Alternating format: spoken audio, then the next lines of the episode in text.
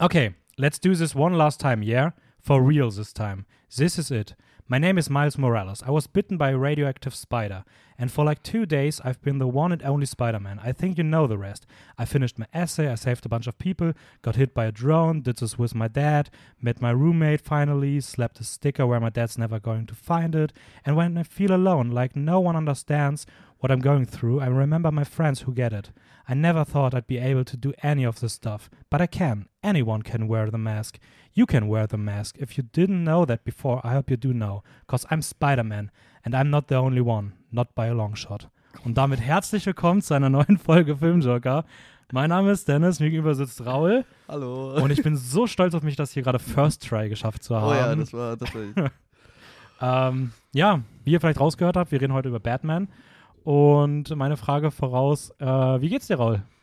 Mir jetzt gut, ähm, falls ihr euch fragt, warum ich heute ein bisschen schneller rede oder ein bisschen gestresst bin, ist, weil Dennis jetzt äh, schon zehnmal versucht hat, dieses lange Zitat rauszusagen und dann haben, fangen wir jetzt auch ein bisschen zu spät an, genau deswegen, deswegen, deswegen, deswegen. Mittlerweile scheint auch wieder die Sonne hier. Stimmt, es Ähm. hat vorhin extrem stark geregnet. Ich, ich bin sehr froh darüber. Ich mag Gewitter. Dennis nicht, habe ich, Ich fand's furchtbar. hab ich erfahren. Hat mich richtig genervt.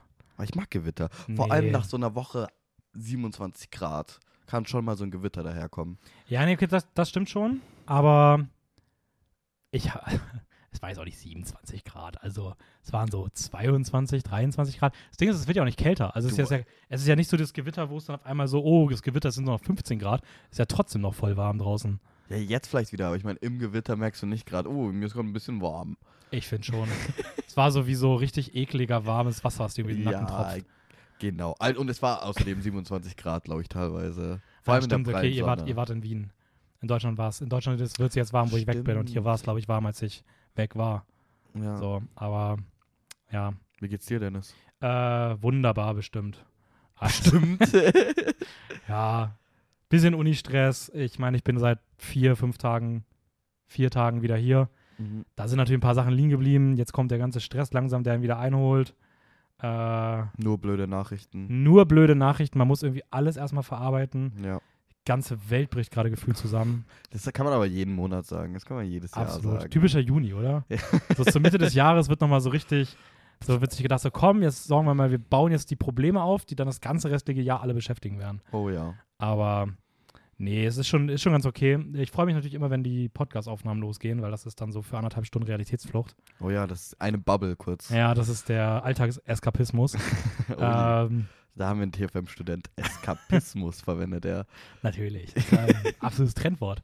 Habe ich sogar, ähm, War Jugendwort 2018? nee. Zu deiner Jugend war Eskapismus das Trendwort. Also damals 2007 war das richtig großes Ding. Nee, ähm, das, ich habe sogar vor kurzem noch äh, eine, eine Abschlussarbeit über Eskapismus geschrieben im Studium. das ist auch interessant. Äh, über, viele- über Feuerzangenbowle und äh, Zweiter Weltkriegs-Eskapismus, Unterhaltungseskapismus. Ah. Ja, ist ein Thema für ein anderes Mal. Ja, ist nett. Was, Ähm, welches Thema besprechen wir heute eigentlich? Wir besprechen heute natürlich den neuen Spider-Man-Film, Ja. ähm, den Across the Spider-Verse. Da werden wir dann später drauf kommen. Wir werden auch in dem Zuge noch mal ein bisschen über Into the Spider-Verse reden. Klar. Äh, mal gucken, wo es uns da noch hintreibt. Wir sind heute ein Vielleicht zu bisschen. Beyond the Spider-Verse. Oh, vielleicht zu Beyond the Spider-Verse oder zu äh, Another Spider-Verse. Das Spin-off. Oh, Ja, Another Spider-Verse. Wäre mal ein guter Titel, oder? ja, total. Ähm, aber wir haben gar nicht so eine ganz klare Linie für heute. Wir gucken mal, wo es hingeht. Wir haben uns eine Handvoll Trailer mitgenommen. Eine Handvoll. Eine Handvoll. Eine, eine, Dennis hat mir eine Liste von 17 Trailern, glaube ich, geschickt. Ich habe gezählt. ja, ich bin auch mal gespannt. Theoretisch 17. könnten wir alle besprechen und ihr müsst euch keine Sorgen machen. Ich weiß, ihr hört meine Stimme. Es wird keine zweieinhalb Stunden diesmal. Ähm, auch wenn wir 17 Trailer haben. Ich habe nämlich nicht so viel zu den meisten zu sagen. Naja, der Großteil, warum es keine anderthalb, also warum es keine zweieinhalb Stunden wird- sind, weil ich dabei bin. Ja, fair. Und ich habe da oben eine Uhr und ich achte da drauf. und das wird abgebrochen, wenn das hier Der Chef ist Ausmaße da. annimmt. Das ist jetzt hier wieder, Papa ist zu Hause und Ja. guckt. Oh Mann, Alle oh. gehen pünktlich ins Bett. 22.15 ist vorbei. ähm, nee, wir werden mal ein bisschen gucken, wie wir darüber reden. Wir werden nicht über jeden Film, äh, über jeden Trailer so ausführlich reden. Ich glaube trotzdem, dass man so anhand dessen ein bisschen ganz cool über ein paar Themen reden kann. Und wir haben uns generell also vorgenommen, das Ding ist, zum Anlass von Spider-Verse reden wir natürlich auch zu Across the Spider-Verse, aber wir dachten, ne, für den Film alleine ist es ist eine Folge vielleicht zu viel und Into the Spider-Verse wurde hier auch schon ausführlich besprochen auf Filmjoker, damals noch mit den Herr Männer und nicht mit mir, also Raphael, für alle, äh, die mit ihm befreundet sind. Ähm, und deswegen haben wir gesagt, oder haben uns vorgenommen, wir reden einfach ein bisschen über Aktuelles, besprechen ein paar Trailer, die rausgekommen ist, vielleicht auch so, was geht gerade in der Branche ab, was passiert, ähm, was ist gerade wichtig, äh, welcher Film hat vielleicht gerade seine Production abgeschlossen oder hat gerade Financing bekommen. Jetzt auch äh, letzte Woche gab es ja die Folge zu Cannes. In Cannes werden ja äh, die meisten Filme des Jahres eigentlich irgendwie finanziert oder angefangen zu produziert, der, wenn man die da vorgestellt worden sind. Ähm, ich muss ehrlich sagen, ich weiß nicht ganz genau, worüber die letztes Jahr, äh, letzte Woche, letztes Jahr, was sie da alles erwähnt haben, aber wir werden auf jeden Fall auf ein bisschen Aktuelles eingehen und mhm. dann natürlich, natürlich zu den, zum Diamanten, zum Kern dieser Podcast-Folge kommen und zwar Miles Morales, so diese zwei Minuten Zitat. Ach komm, so lange war es gar nicht mehr Mühe gegeben. Es war gut. Aber ja, ähm, wir wollten eigentlich auch noch, ich denke mal, wir werden es auch mal anreißen, ähm, über ein, zwei so filmpolitische Aspekte reden äh, Richtung äh, Writer Strike. Ja, das meine ich ja. Ähm, da kann ich aber schon mal spoilern, aufgrund dessen, dass ich wirklich gerade extrem im Stress bin und die Woche wirklich einfach mit nichts hinterherkomme, habe ich es leider nicht geschafft, mich da so tief reinzulesen. Ähm, mit nicht so tief meine ich. Gar nicht? Gar nicht. Ich habe ein bisschen was halt mitbekommen. Ja, also ja, ist ja schon so, dass man das auf Instagram irgendwie ein bisschen mitbekommt. Richtig. Oder generell so in den sozialen Medien, aber ich konnte mich darüber jetzt nicht mehr informieren. Das heißt, ich werde mich dann natürlich auch an der Stelle ein bisschen kürzer halten. Einfach auch, um äh, höchstens ab und an mal meine Meinung zu sagen und weniger jetzt irgendwie nachher Falschinformationen da weiterzugeben, weil das natürlich irgendwie ein wichtiges Thema ist. Sehr wichtig. Dem man dann nicht irgendwie uninformiert entgegentreten möchte. Und da muss ich einfach sagen, dass ich das dann leider nicht geschafft habe dieses Mal. Also ich bin ähm, da auch, ich bin informiert, ich kenne äh, die Basics, ich bin aber jetzt auch nicht so drin. Äh, ich, ich, es ist aber auch sehr Amerika bezogen, oder? Ja, ja. ich würde auch sagen, das ist sehr Amerika bezogen. Also äh, es geht ja auch, also, also, das ist ja ausgelöst von der ähm, WGA, also der amerikanischen Writers Guild und hat am 2. Mai begonnen und natürlich betrifft das dann auch größtenteils die, die, die Branche dort vor Ort, also die Filme, die halt dort unter ja. dieser Academy oder unter dieser Guild, sage ich mal, vereinigt sind. Ähm, ja. Also ich habe ich hab mir da zu dem Thema... Ist, ganz kurz, ist krass, wie groß der äh, Wikipedia-Artikel ist. Ja, ja, ich habe ähm, auch schon ähm. reingelesen. Äh, Wikipedia ist nicht nur meine einzige Quelle, keine Sorge, wie der äh, Herr Ritter hier verwendet. Aber ich bin auf, ich bin auf äh, Vanity Fair. ähm, ja, ich habe mir halt auch dazu ein bisschen aktuelle Sachen äh, rausgesucht in dem Bereich, so was davon beeinflusst und so weiter.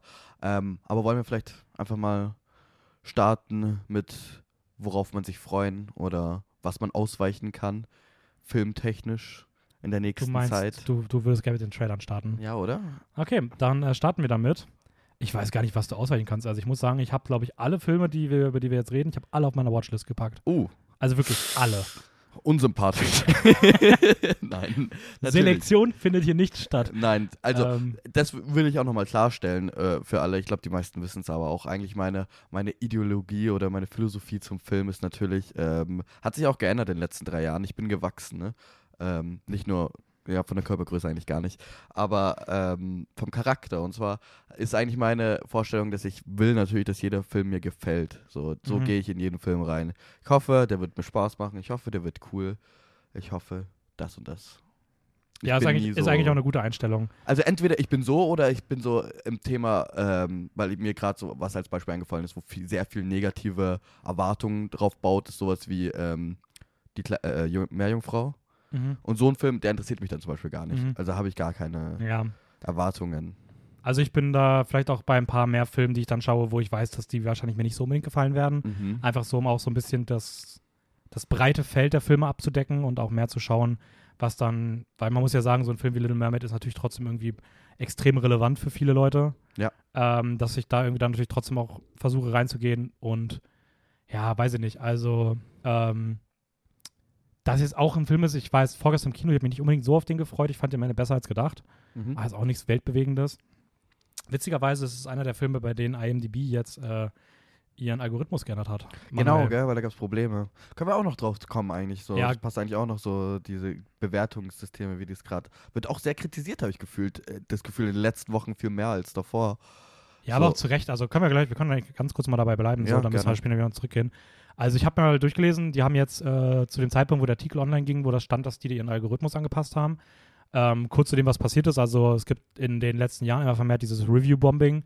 Also dass halt irgendwelche Leute sich an irgendwelchen Sachen stören. Meistens sind es halt irgendwelche verbunden mit irgendwelchen sexistischen oder rassistischen Ideologien, die da halt reinspielen, wie beispielsweise dieses Mal, dass es, ich habe mir das sogar extra gescreenshottet, äh, dass es um dieses ähm, It's not my area ging, weil Mhm. irgendwelche weißen dahergelaufenen Möchtegern-Leute waren, oh, wie kann man denn meine Ariel dunkelhäutig machen? und sich darüber aufgeregt haben. Und ähm, dann heißt es immer, das ist ja nur so ein kleines Problem und wir reden hier bei Ariel jetzt von, zu dem Zeitpunkt waren es 40.000 ähm, Bewertungen, von denen circa 40 Prozent wahrscheinlich aus Review-Bombing waren. Mhm. Also um die 15.000 Wertungen, die da eingeprasselt sind, die da irgendwie von Leuten gekommen sind, die den Film nicht gesehen haben und einfach zum Kinostart Ein-Sterne-Reviews reingehauen haben, ohne Sinn und Verstand, die Bots benutzen, um halt äh, die Wertungen nach unten zu ziehen, um halt ihre, in der, in dem Fall halt rassistischen Ideologien da irgendwie einem Film anzukreiden, den sie nicht gesehen haben. Ich verstehe das nicht. Ich verstehe nicht, ich verstehe nicht den, den, die Idee dahinter. Also warum? Wie wichtig ist es? Also, äh, wenn es so ist, so okay, fühle ich nicht den Film, schau ihn dir nicht an. Ja. Denk Lass mir doch so, andere anschauen. niemand nimmt dir den Klassiker weg. So. Warum, warum willst du das runterziehen, damit vielleicht andere Leute, die daran Interesse haben, davor weg äh, sich erschrecken oder halt scheu, wie sagt man? halt von den negativen Bewertungen, die Ja. fälschlich erzeugt sind, eher sagen, okay, dann schaue ich mir das nicht an. Ich verstehe nicht, warum man da andere mit reinziehen muss. Ich verstehe auch den, das, das ist auch ein Punkt, den habe ich auch in meiner Peter Pan-Kritik geschrieben, also Peter Pan und Wendy, den ich einfach gar nicht checke. Ich meine, die Leute, die das machen, sind meistens irgendwelche erwachsenen Personen, Ja. die nicht damit abschließen können, dass ihr Idol der Kindheit oder so sich geändert wird. Obwohl dieser Film, der jetzt rausgekommen ist, halt gar nicht für sie ist. Es ist für Ja. irgendwelche Familien, kleinen Kinder. Es gibt so viele Videos davon, wie, wie Kinder aus der Black Community weinen, weil sie sich so repräsentiert fühlen. Ja. Für die Leute ist dieser Film oder generell für eine Jugend, da musst du nicht als irgendwie dahergelaufener 25-jähriger Thorsten irgendwie daherkommen und dir denken so, äh, meine Ariel, die war aber weiß und rothaarig. Ich review-bombe erstmal IMDb, also ich weiß nicht, wie wenig, keine Ahnung, Selbstcourage man im eigenen Leben haben muss, um darüber irgendwie seine Bestätigung zu suchen, aber es ist einfach Sehr nur erbärmlich. Oh. Ja. Oh. ja, es ist, aber es ist auch wirklich einfach erbärmlich. Also, erbärmlich. und ich weiß auch, dass viele halt denen das dann so gefühltermaßen egal ist oder diese sagen so, ja, ist ja eigentlich egal, was, was, was es ist so, aber trotzdem, ich finde, man muss sich, egal wie man mit der eigenen Einstellung da reingeht, immer bewusst machen, dass egal wie man das selber sieht und wie man selber mit sowas umgeht, dass es immer Leute gibt. Also das Problem ist ja trotzdem da. Nur weil man selber irgendwie Ja. äh, schon weiter ist, heißt es nicht, dass es das Problem nicht gibt. Und deswegen ist es natürlich auch wichtig, sich halt dafür stark zu machen und dafür einsetzen zu setzen. Das macht den Film in der finalen Bewertung natürlich weder besser oder schlechter, weil Surprise-Qualität hat nichts mit der Hautfarbe zu tun. Aber ähm, Was? ist krass, oder? es, es, es, da muss man mal drüber nachdenken. Ja, ja. das ist schon echt- absurd. Also, Vor allem, ich dachte Ähm. eigentlich immer, Simpsons sind besser, weil sie gelb sind. So. ja. ja, true. Aber bei Simpsons ist Gelb ja auch ein, also Gelb spiegelt doch weiße Hautfarbe wieder. Es gibt ja trotzdem Schwarz. Stimmt, du hast recht. Ja, Ja, also im Endeffekt ist gar kein Unterschied. ist auch kein Unterschied. Obwohl jetzt Simpsons nicht negativ mit seinen schwarzen Figuren umgeht, glaube ich. Aber ich gucke auch keine Simpsons. Also, ich auch nicht. Äh, Vielleicht also ich habe vielleicht, also No Joy, vielleicht fünf Folgen gesehen. What? Aber, ja, ist gar nicht meins. Okay. Ich fühle diese ganzen, so dieses animated 17 Uhr Ding, was dann trotzdem auch irgendwie so für Erwachsene ist und so immer so einen weirden Dark Humor hat. Ich weiß nicht, ich finde das irgendwie, ich habe da nie so mit connected, muss ich sagen. Ähm, aber cool für Leute, die es können. Ähm, ja, das ist zumindest äh, da passiert und äh, da hat IMDb jetzt einen neuen Algorithmus angewendet, um halt diese Fake-Wertungen rauszunehmen. Ist übrigens auch ein großes Problem im Anime-Bereich. Äh, da gibt es halt auch sehr starke Fanlager, die Das, dann gegenseitig ihre Serien niederbomben. das Witzige ist, ich habe vor allem, ähm, mir ist bewusst, dass es dieses Review-Bombing gibt oder halt auch, keine Ahnung, auch im anderen, im Gegenteil, also genau im Gegenteil, einen Film hochzuhypen. Und das Witzige ist, ich Ja. habe ich hab heute tatsächlich auch das gleiche gelesen zu Ariel und dass sie den Algorithmus ändern, aber weil das irgendwie gefaked wurde, dass er besser ist als nicht. Sogar auch bei Rotten Tomatoes, dass er irgendwie so einen extrem hohen Score hat und dass da irgendwas nicht stimmt. Und das finde ich witzig, das dann wieder komplett auf die andere Seite so zu schieben. Ja, es geht halt sehr schnell da rein, dass es da natürlich irgendwie diese toxischen Gegenbewegungen gibt. So, ne? Genau. Also auf der anderen Seite denke ich mir, Also wenn schon sowas, dann lieber ein Film zu gut Mhm. als zu schlecht. Weil Ja. zu gut ist so, ja, okay, Mai, dann Dann gucken, macht sich, es dann gucken sich halt Leute den Film an Genau. und mögen ihn halt nicht. Aber so, ich finde, es, es ist weitaus toxischer, Filme negativ zu Review-bomben, weil da viel mehr diese rassistische oder sexistische Unterton durchkommt. Ja. Weil du kannst davon ausgehen, der nächste Film, sobald halt in irgendeinem Action-Franchise la James Bond auf einmal eine Frau die dir mal Hauptrolle spielt, so, dann kannst du davon ausgehen, dass wir die gleiche Scheiße halt wieder Es diskutieren ist halt, sollen. aber stell dir auch mal vor, eine Frau als James Bond. Ich meine, dazu können wir als Männer nie relaten, ne? Zu Nee, weiblichen überhaupt Personen nicht. und fiktiven Charakteren. Also- das funktioniert nicht. Das ist ja Nee. komplett was anderes. Frauen können halt auch keine Action. Nein. Also das hat man ja auch in Filmen wie The Raid 2 gesehen oder The Villainous. Einfach alles Schmutzfilme, die sehr davon runtergezogen werden. Äh, Ich habe jetzt auch schon sehr große Sorgen vor Mission Impossible. Da soll es ja auch Frauen in den Oh Nebenrollen geben. nein. Okay, vielleicht Und kurze Disclaimer, Ironie so. Ja, das ist natürlich Sarkasmus. Also- genommen. ähm, aber ich denke mal, das checkt man. Also Ja. das ist halt, ich weiß nicht, so, dass, dass wir über so solche dummen Sachen noch diskutieren müssen. Ja, halt wirklich. Es ist halt immer noch traurig. so schade. Und dann kommen irgendwie bei Peter Pan und Wendy war das halt schon der Fall. Und jetzt sind wir halt bei Ariel wieder an der gleichen Stelle. Wobei ich es witzig finde, dass ich das Gefühl habe, nach, wenn Leute den Film gesehen haben und ihn nicht mögen, ist dieses Argument mittlerweile weg, weil das meiste, was man liest, ist, boah, ich fand den Film richtig scheiße, lediglich Halle, Halle, Halle Bailey, Berry. Ja, Halle Bailey heißt er, Ja, glaube ich, genau. Äh, ist so der einzige Lichtblick. So, Ja, genau, ich das dann, lese ich auch die ganze so, wo ich Zeit. mir denke, ach, Surprise. ja. Mensch, komisch. Dazu naja. habe ich auch nur kurz, das wollte ich nur kurz erwähnen, weil das auch aktuell so, das Fast and Furious 10 Ding hast du mitbekommen? X-Ding, dass Vin Diesel sich jetzt aufregt, ähm, weil äh, er sagt, die negativen Kritiken zu Fast X sind hauptsächlich für die Overacting von Jason Momoa zu, zu Schulde. Und wenn ich Kritiken gelesen habe, Jason Momoa X, ist mit Abstand das Beste ja, Film. wird alles nur gesagt. Jason Momoa, einziger Lichtblick, so einziges, was cool war und Spaß gemacht hat. Und natürlich hast also wenn Diesel ohne Scheiß, der wird so untergehen, glaube ich, noch die nächsten ja. Monate in dieser, in dieser Industrie. Keine Ahnung, warum der überhaupt noch die Macht hat, solche eine Trilogie noch aus diesem letzten Teil zu machen. Ja. Verstehe ich nicht. Da muss ich aber auch sagen, generell, ich finde es wahnsinnig unsympathisch, wenn Filmstudios selbst auf dieses Review-Bombing Bezug nehmen. Äh?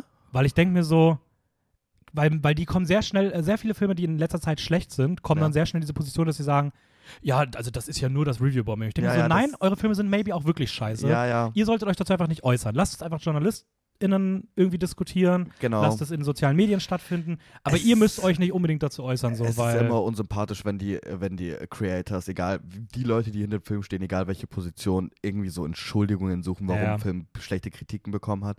So, ich, ich erinnere mich noch auch, ähm, was war das damals? Also du hast das jetzt mit Vin Diesel, was sehr merkwürdig war, auf jeden Fall. Oh, und dann Ridley Scott mit seinem äh, Ritterfilm. Der hat ja dann auch so äh, in einem Ah, Interview behauptet, dass das ja alles wegen äh, Jugendliche schauen nur noch auf ihren Handy und so. Und ich denke mir so, hä, was hat das mit irgendwas zu tun? Ja. Das ist nicht der Grund, warum der, die Leute nicht deinen Film geschaut haben. Ganz sicher nicht.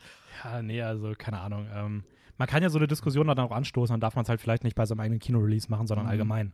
Also ich finde immer, sobald es halt so irgendwie wirkt, irgendwie den eigenen Film irgendwie zu beweihräuchern, finde ich es einfach immer unsympathisch so. Ja. Aber anyways, kommen wir mal zu den Trailern. Trailern. äh, wir wollen ja heute nicht bei den zweieinhalb Stunden landen.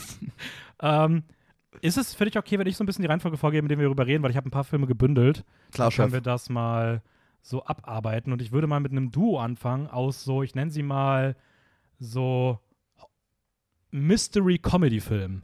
Hm? Nämlich einmal A Haunting in Venice und Haunted Mansion. Äh, Ähm, starten wir mit A Haunting in Venice. Der Venice, oder? Venice. Äh, Einmal äh, Venice. Venice. Ja, Venice. Also eine ähm, A Haunting, also eine Jagd, eine, eine, eine Geisterjagd in Venedig. Ja, Äh, so können wir. könnte der deutsche Titel sein, oder? Mhm. Geisterjagd in Venedig? Geisterjagd in Venedig. Venezianische Geisterjagd? Ja. Wo die Gondeln Geister finden? Wo die Gondeln Geister finden, gefällt mir. ähm, okay, wie, wie, Aber du darfst nicht bessere Filme erwähnen, wenn wir über so einen Trailer reden.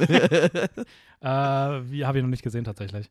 Ähm, wie fandest du den und um was geht es? Ganz kurz. Also ich denke mal, du brauchst nicht die Handlung zusammenfassen, aber ich weiß gar nicht, du weißt doch, was es ich geht. hinaus will, oder? Ja, also es ist anscheinend der dritte Teil der großartigen ähm, Kenneth Branagh macht, verfilmt Agathe Christie Romane.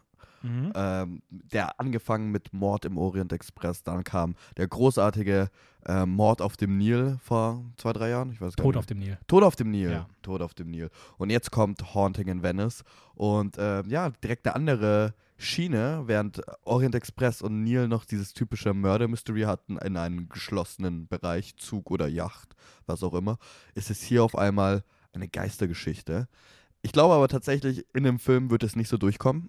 Nee, glaube ich auch nicht. Auch ich glaube, in dem Film wird es genauso sein wie die anderen zwei Teile. Vielleicht sogar noch schli schlimmer, weil die sich mit diesem Genre nicht vertraut, nicht vertraut sind. Ich weiß nicht. Aber also wenn man den Trailer sieht, denkt man so, oh, das schaut nicht gut aus, das schaut sehr langweilig aus und 0 nach 15. Aber Michelle Yeoh ist dabei. ich wollte gerade sagen, also Michelle Yeoh sieht das doch schon, ja, oder? und ich war so, okay, okay, vielleicht, vielleicht ist der Trailer halt einfach nur Kacke gemacht jetzt so. Und dann kommt auf einmal am Ende Kenneth Branagh als die Figur, bekannte Figur po, Poirot, Poirot, Hercule Poirot. Hercule. Poirot, der, Ja. der Detective, der bekannte Detective auf den Agatha Christie Büchern. Und ähm, ja, Warst du verwundert? nee, ich war dann einfach, ich hab's, ich hab ihn gesehen und war so, hä, spielt Kenneth Branagh nur noch Rollen, wo er einen Schnauzer trägt? und dann habe ich so unten gelesen, so, ah, ach so, das ist Agatha Christie und ich so, ah, oh Gott. Für mich war es, die Realisation hat es alles nochmal viel schlimmer gemacht eigentlich. Ah, okay, krass, weil für mich hat die Realisation das ein bisschen besser gemacht. Weil ich mir dachte, glaube- ich finde zumindest interessant, dass sie sich scheinbar, zumindest was der Trailer andeutet, bisschen trauen, was anderes zu machen. Ich, ich weiß nicht, ich könnte es mir schon vorstellen. Also es wäre auf jeden Fall, es wäre cool, wenn sie es machen. Ähm, Weißt du, das Ding, ich, ich sehe da, und jetzt widerspreche ich meiner vorangegangenen Philosophie eigentlich komplett, wo ich gesagt habe, dass ich will, dass ich jeden Film liebe. Aber ich sehe da nicht wirklich die Option dafür. Also ich fand Mord an Orient, Orient Express, nee, nicht so gut. Nee, ich auch nicht. Und Tod auf den Nil war halt wirklich nur witzig unterhaltsam, weil er halt irgendwie schlecht ist. Vor allem, weil die schauspielerischen Leistungen auch sehr dreckig waren, äh, sehr äh, ungut waren teilweise. Dreckige ja, ich wollte es nicht so sagen. Äh, habe ich auch nicht. N- Nicht so gut waren. Ähm, aber jetzt, wo ich das gesehen habe, fand ich halt allein, ohne zu wissen, dass das die dritte Mhm. Installment in diesem großartigen Franchise ist, ähm, fand ich, sah es halt schon nicht gut aus. Das Einzige, was ich war, war, oh, Michelle Yeoh ist da, cool. Ja, Aber okay. der Rest war so, ja, hat mir nicht, also diese, es waren halt auch wieder diese typischen ähm, Horror-Tropes von so, so das, was heutzutage Leute als Horror sehen. Und das finde ich so traurig, weil wenn wir über Horror reden, gibt es so viele verschiedene Arten und so viele coole Filme. Aber wenn der Mainstream-Zuschauer an Horror denkt, ist es halt genau diese Tropes von Ouija Board und ähm, Conjuring und Insidious. Mhm. Und das ist halt total boring. Ja, nee, das, das, das, stimmt auf jeden Fall schon. Ich habe mir auch da, dazu geschrieben, ähm, dass das eher so eine Guilty Pleasure-Vorfreude ist. Ich Ja. meine, die ersten beiden Filme waren auch schon eher so Guilty Pleasures. Ja, ich muss auch sagen, Ähm, es hört sich gerade sehr randmäßig an, aber mit Tod auf den Nil hatte ich schon sehr viel Spaß. ich, hatte, ich fand den schon sehr witzig. ich fand tatsächlich Modern Warriors Express besser von beiden. Aber ich fand beide halt so. Qualitativ, ja. Ja, ich fand beide so. so man, man konnte die so dumm weggucken. Genau, weißt du, so berieseln, ein kleines Rätsel, so ein Sudoku-Rätsel. So. Äh, wie fandst du denn, apropos dumm weggucken, wie fandst du im Vergleich dazu Haunted Mansion? Ah ja, genau das, das, genau das gleiche so.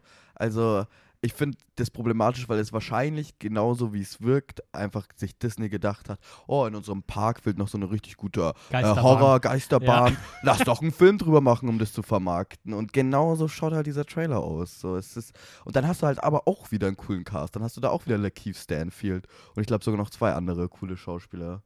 Oder? Danny äh, Du hast DeVito, noch Danny DeVito und du hast noch Owen Wilson. Du hast Owen noch Wilson. Tiffany Haddish, die kennt man beispielsweise aus Mass of Talent jetzt auch, aus Card Genau. Counter. On the Count of Three Ja. spielt sie auch mit. Ähm, Rosario Dawson, Stimmt. die man aus Sorry to Bother You kennt. Death Proof, auch sehr cool. Also hast schon einen coolen. Coole Ich sehe Besetzung. gerade, dass Jared Leto spricht eine Rolle. Ui. Also das Jamie Curtis spielt auch mit. Das Ding ist, ich habe so, ich habe diesen Winona Film, Ryder spielt. Sorry, Entschuldigung. ich habe diesen Trailer angefangen und war so, okay, das schaut wieder so Horror-Klischee aus. Dann kam Lakeith Stanfield, dann war ich so, oh, okay, so Komödie, können cool sein. Owen Wilson, oh, Komödie. Von den Produzenten von Fluch der Karibik, oh, fucking Disney. Ey, aber kann man, der erste, der erste Pirates of the Caribbean ist schon cool. Darum geht's nicht. Darum geht's nicht, sondern das ist halt wirklich einfach nur, weißt du, das, das ist halt auch wieder ein Zwiespalt, weil du hast Fluch der Karibik, was ein cooler Film ist, den es nur gibt, weil Disney Ja, ja, Mhm. Ride brauchte. Du hast Top Gun, was auch ein relativ cooler Film ist, den es auch nur gibt wegen Militärpropaganda. Also diese Entstehungen dahinter sind eigentlich eher kacke. Mhm. warum, aber die Filme an sich, die, die sind, stehen für sich gut da. Deswegen ist es natürlich schon schwierig bei der Haunt, der, wie heißt der? Haunted, Haunted Mansion. Ja, auch so ein blöder Titel, also tut mir leid. Ja, da, das klingt halt wirklich wie so eine, ba als ob die Bahn so heißt. So. ja, also, genau. Ähm, ja, ich weiß nicht, ich muss sagen, also ich finde der Keith Stanfield irgendwie cool in generell allem, was er macht, so, deswegen, Ja. das ist so für mich so ein Aspekt, das hochzieht. Und ich finde, es fehlen so ein bisschen, ich, ich habe auch die ganze Zeit überlegt, wie ich das beschreibe, ich auch geschrieben, wie beschreibt man solche Filme, aber ich finde so diese Fantasy-Comedies für so ein, auch wenn es jetzt als, wenn man als Erwachsene schaut, für so ein jugendliches Publikum aller, weiß nicht, Pirates of the Caribbean, ich muss auch früher an sowas denken wie Ghostbusters, Ja. ähm, ähm, Goonies, Ja. Schrägstrich, Gremlins, irgendwie sowas. Ich finde, solche Filme fehlen irgendwie. Und wenn, natürlich Ja. sieht das heute alles mehr mit CGI aus oder sowas, aber der Film gibt mir schon so Das stimmt schon. diesen schon. Vibe und wenn da mal was richtig gut gemachtes dabei ist, egal wie plakativ es ist oder wie, wie dumm, irgendwie wäre es schon mal schön, wenn es auch wieder mehr von solchen Ich Filmen gebe gibt. dir, so. voll, ich geb dir völlig recht, das ist auch so ein Gremlins unserer Zeit. Einfach viel mehr diese Art von Filme braucht man irgendwie mehr. Ähm, aber ich finde halt, das, was der Trailer gezeigt hat, war dann die falsche Wahl. Weil Ja. Komödie habe ich da drin jetzt überhaupt keine gesehen. Aber es wird so. Ja, steht, Also, ja, ja, es, steht da doch drin. Aber das ist, äh, du, äh, da ist kein einziger Joke drin gefühlt. Also ich habe keinen mitbekommen. Und dann gab es aber halt diese typischen äh, Horror-Tropes mit, oh, da ist was im Spiegel, ich wisch weg. Ich wisch nochmal, oh, es ist da. Dann sieht ich halt schon so, so ja, okay, Alter, ist es dein Ernst? Aber ja.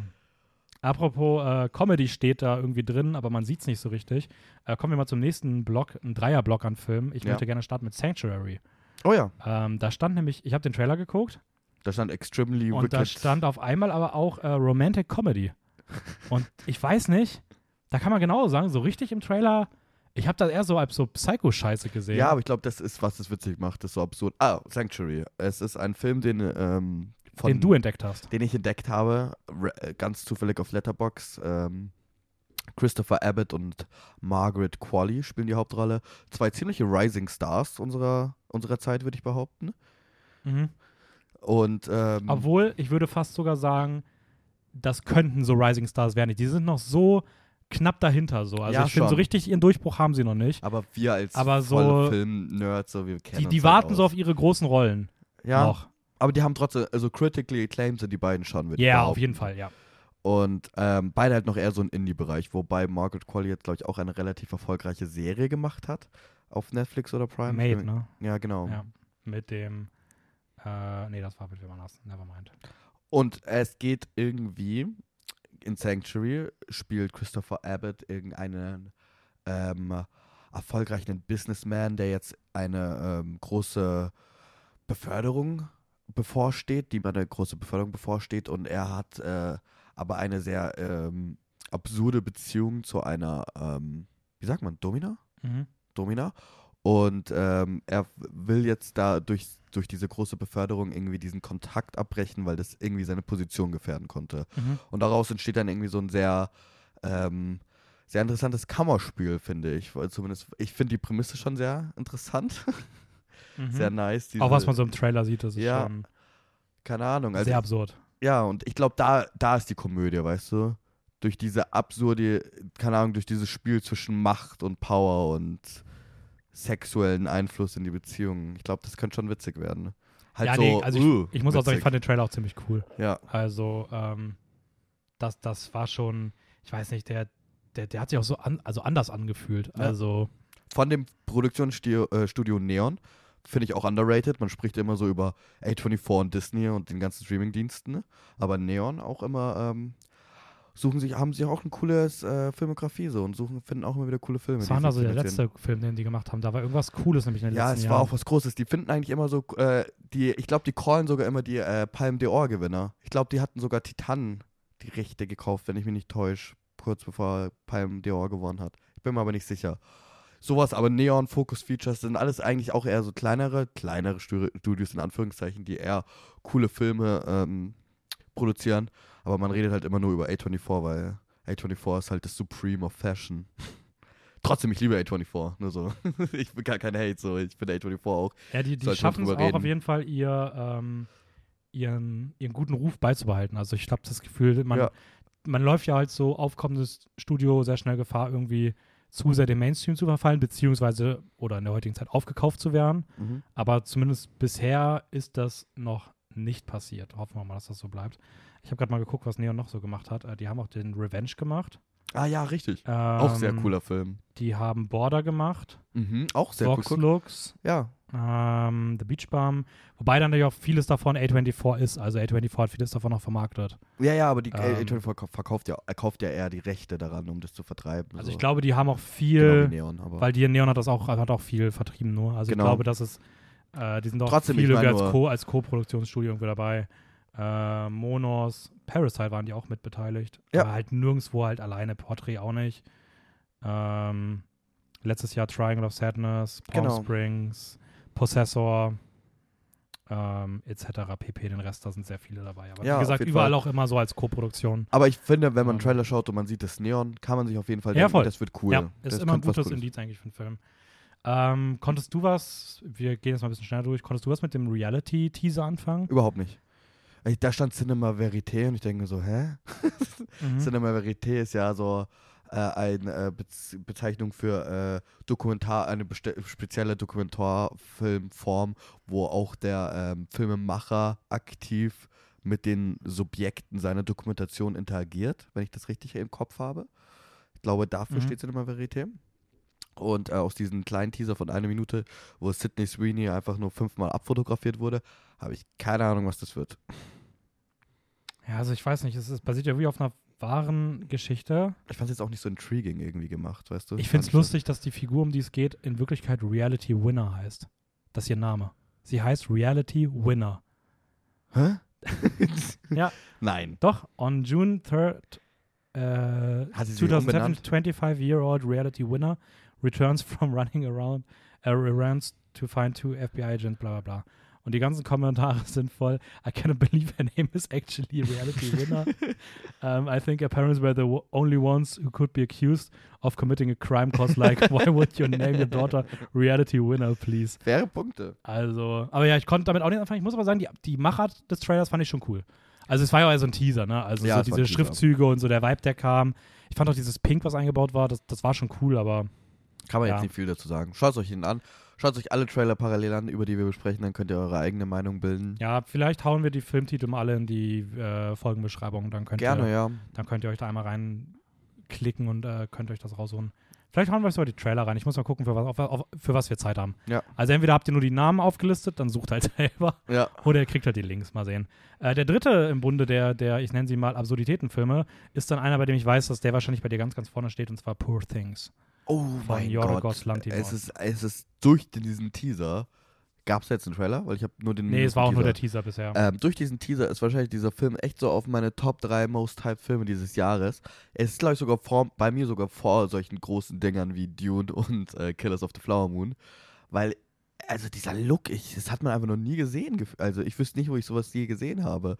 Und dann hast du halt auch noch Emma Stone, Mark Ruffalo, Willem Dafoe und ähm, Margot Qualley, Riz, nee, ja, äh, Musaf, wie heißt der? Rami Youssef. Rami Youssef, ja. Den ich noch nicht so viel gesehen habe. Ey, ganz kurz krass, hier spielen auch Margot Qualley und Christopher Abbott mit. Ach ja, genau, Christopher Abbott habe ich auch gesehen. Und ich war so, okay, jetzt ist er auf der Nummer, in der Top 3 zu 100 Prozent. Aber, oh, also das ist wirklich, wenn ihr einen Trailer anschaut durch diese Folge, dann den. Weil, ähm, bist du gerade auf Letterbox, Mhm. geh mal auf das Poster und dann zoom mal auf diese drei Farbstriche ran. Weil auch dieses Poster, das ist einfach Stone. Siehst du es? Okay, du Ich hast ein ein ganz, anderes Poster. ganz anderes Bild. Es gibt's auf Also, ist so von Emma Stone und die hat so, ähm, so drei Farbplexe auf ihr. Und wenn du ranzoomst, siehst du, dass das einfach Mark Ruffalo, Rami Youssef und Willem Dafoe sind, glaube ich. meinst du das oben? Das oben, ja. Ich weiß nicht, ob ich das Poster mag. Ja, es ist, es ist sehr, es, aber es ist auch wieder sehr Jorgos, finde ich. also es passt in seine, äh, in seine Posterfotografie, Postergrafie auf Letterboxd zumindest. Alle sehr weiß und Ja. Steril. Wobei, eigentlich finde ich das Poster ganz cool. siehst du Ja, das sind die. Okay, den unteren. Ah, doch, da. Ja. Schaut euch mal an, wenn ihr Letterbox habt. Äh. Ganz cooler, cooles Easter Egg. Ja, also ich muss auch sagen, also für mich hat der Trailer so ein bisschen, äh, der Teaser so ein bisschen ähm, den Hype genommen, den ich so bei Asteroid City hatte, aber den nochmal Genau. gesteigert, Stimmt, weil ich hab- denke mir so, okay, irgendwie gleiche Ästhetik, aber ich fühle die Frankenstein-Thematik irgendwie Ja. sehr.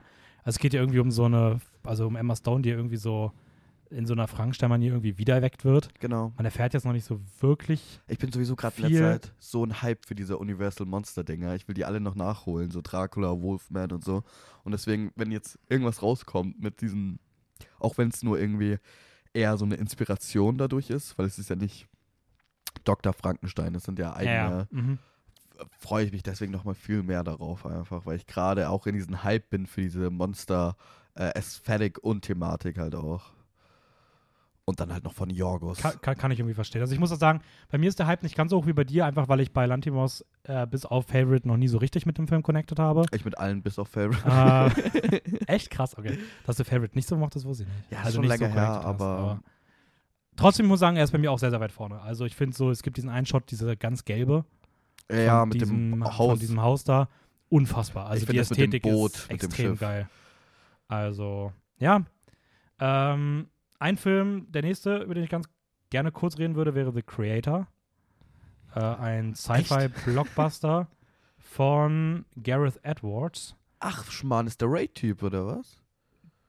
Nee, der heißt der Gareth Evans. Ah. Gareth Edwards ist der Typ, der äh, zum Beispiel zuletzt äh, Rogue One gemacht hat, das Star Wars. Ah. Aber das vielleicht den besten Star Wars-Film seit sehr vielen Jahren. Seit Star Wars. für viele, nicht für mich. Ja, Ich finde, The Last Jedi ist der beste. Boom! so. Kommt's her, Leute. ähm, John David Washington in der Hauptrolle und es scheint so ein ja, Sci-Fi-Blockbuster halt wirklich zu sein, der jetzt nicht die, Typ, die beste Geschichte erzählt, sondern wieder ein bisschen generisch. Es geht irgendwie um so einen Trupp, der AI. irgendwo hinkommt. Es gibt AI, es gibt irgendwie humanoide Robots, die irgendwie so eine Mischung aus Mensch und AI sind. Ähm, Und ein Kinder-Cyborg. Ein, ein Kind- Kinder-Cyborg. Oh, kann man den töten? Könntest du? Safe. ähm, aber ich fand es cool. Ich finde, Sci-Fi ist so das Genre, was es aktuell sehr schwer hat. Ja. Weil es gibt keine geilen Sci-Fi-Filme, die mal ansatzweise vernünftiges Geld haben und nicht zu einem Franchise gehören. Es ist immer Okay. irgendwie Franchise-bezogen oder es sind dann halt so ultra die kleinen Produktionen, die dann auch echt Spaß machen können, wie beispielsweise, weiß ich nicht, Vespa oder Prospect. I'm a Mother hat doch auch ganz gut. Ich habe die nicht gesehen tatsächlich, ja, hab ich aber nicht gesehen, aber der der ist, glaube ich, auch ganz gut angekommen. Das sind, dann auch wieder, das sind dann auch wieder so ein bisschen so Kammerspiele. Die spielen dann irgendwo so einem Raumschiff Klar. die ganze Zeit. Und ich weiß nicht, das Aber Ding jetzt fühlt Geld. sich, das fühlt sich so richtig groß produziert an. Das fühlt sich so an wie so Ausmaße von so einem Star Wars oder einem Dune. Also wirklich so Raumschiffe, riesige Welten. Ähm, also die Ästhetik ist, also es sieht, der sieht wirklich gut aus äh, von den Bildmaterialien so. Ähm, ich mag den Score auch ganz gerne und irgendwie finde ich das ganz cool, dass mal, ich finde, es sollte mehr Filme geben, die sich mal wieder trauen, in so eine Richtung was zu produzieren. Ich finde auch, du hast, mir, du hast einen guten Punkt gemacht, das Sci-Fi-Genre hat gerade echt sehr wenig Geld irgendwie. Also vielleicht übersehen wir beide was, aber Ja, sei halt, so- sei, du bist halt ein Franchise. So, ja, ne? Also, aber so große oder halt kein Remake jetzt so, wenn du sagst, oh, ich würde noch einen Alien-Teil machen, gib mir mal ein paar Millionen. Aber so, so originelle Ideen im Sci-Fi-Genre kriegen tatsächlich nicht so viel Geld. Ähm, ich finde aber auch bei dem Trailer war es für mich halt tatsächlich zu generisch. Also ich hätte jetzt nicht gerade den Unterschied gemerkt zu ein Oblivious oder ein Ja, ja. Equilibrium oder Ja. wie sie alle heißen. Nee, das, also da muss ich auch sagen, so diesen Vibe hat mir der Film auch, äh, so der Trailer auch so ein bisschen gegeben. So genau diese Art von Filmen. Aber ich habe halt so die Hoffnung, weil er von der Optik und vom Production Value, er sieht wirklich gut aus. Ja. So dass es dann ja, vielleicht noch irgendeinen Kniff dabei hat, dass zumindest irgendwie so ein Film, wo man denkt, ey, cool. Ja. So. Weiß ich nicht, so das ist so ein bisschen so dieses Revival, was halt auch Horror in den letzten Jahren hatte. Ja, ich hoffe. So. Aber ich fand auch das Cyborg-Design sah jetzt nicht so cool aus. Leider. Nee, das fand ich auch, das hat mich auch nicht so gehypt. Also warum ein Loch im Kopf? Für was? Für Lüftung? Vielleicht sind das, vielleicht ist das ein riesiges Crossover und diese Löcher, das waren ja so, die waren ja so rund. Ja. Vielleicht sind das die Welten von Interstellar. Das sind, die leben ja am Ende auch in so einem Circle. Vielleicht ist das der Circle. Vielleicht leben Interstellar Ah. in diesen, vielleicht sind es Riesen. Oder vielleicht kann man sie da einfach aufhängen, wenn, wenn sie schlafen. Einfach so Ah. einen kleinen Stock durch und dann auffangen. Auch, auch praktisch, einfach wie so ein, so ein Hähnchen. Keine Ahnung. Apropos Hähnchen. Oh, Ähm, was ist das für eine Überleitung? ich bin ehrlich, ich habe keine Überleitung. äh, wollen wir über die vier animierten Filme reden? Wir Gerne. haben vier Stück. Wir haben äh, Teenage Mutant Ninja Turtles, Mutant Mayhem, wir haben Ruby Gilman, Teenage Kraken, Nimona und Wish. Vier Animationsfilme. Animationsfilme, drei, auf die ich mich freue. Oh, Rate, welchen, welchen ich nicht so gut fand. eine Mona? Nee. Also Teen Teenage weiß ich, dass du dich freust. Mhm. Wish Dachte ich auch, dass du dich Mhm. freust. Achso, ja, natürlich. Den fand ich auch am schlechtesten. Den habe ich schon wieder vergessen. Teenage Kraken. Ja, Teenage Ja. Kraken. Der neue Dreamworks-Film. Der schaut tatsächlich furchtbar aus. Also furchtbar im Sinne von, ich würde mir das nicht anschauen. Also ich werde Also- mir anschauen, aber ich werde mir irgendwann anschauen, wenn der irgendwo halt rauskommt. So. Ja, also auch allein, ähm, worum geht's denn? Also es geht irgendwie um so Unterwasserwelt, um irgendwie eine, eine schüchterne Teenagerin, Oh, was? So was gab's noch nie. ähm, die irgendwie auch in so einer, ich glaube, es ist auch so eine Prinzessin oder sowas. Also sie ist royal, irgendwie aber sie sowas. ist eigentlich schüchtern. What? ähm, und sie ist ein Kraken und sie lebt What? unter Wasser und sie will den Ozean erkunden. Irgendwie so. Das Es ist das halt typische Ding irgendwie. Nichts Neues. Und es ist halt dann auch so, oh, pass auf, der Twist ist so, die Kraken sind die Guten und die Meerjungfrauen die Bösen. Wow. Keine Ahnung, ich Ja. fand das so dämlich. Ich mag auch die Animation nicht so sehr, ehrlich gesagt. Ich finde, die Krake Ja. schaut nicht aus wie eine Krake. Das muss ich auch sagen. Das, weißt du, an was Also- mich das erinnert hat? Aha. Das gibt mir so Vibes von, also erstmal, ich finde generell so dieses, verkaufen? das wollte ich tatsächlich gerade sagen. Ja, Entschuldigung. Also ich wollte sagen, zum einen äh, gibt es mir so dieses, diese Ästhetik von so, du hast so Figuren, die unfassbar einfarbig sind. Ja. Das mochte ich auch schon bei The Sea Beast nicht so gerne und auch bei Over the Moon damals. Mhm. Wenn du einfach so eine Figur hast und dann malst du die einfach so in einer Farbe an und das ist es. Und das ist hier irgendwie der Fall. Und das, was du jetzt gerade mir vorweggenommen hast, es gibt mir so den Vibe in der Darstellung, wie die Drachen in Raya and the Last Dragon dargestellt waren, Ja. wo du einfach das Gefühl hast, es ist nur dafür da, um irgendwelche bunten kleinen Tierchen zu verkaufen.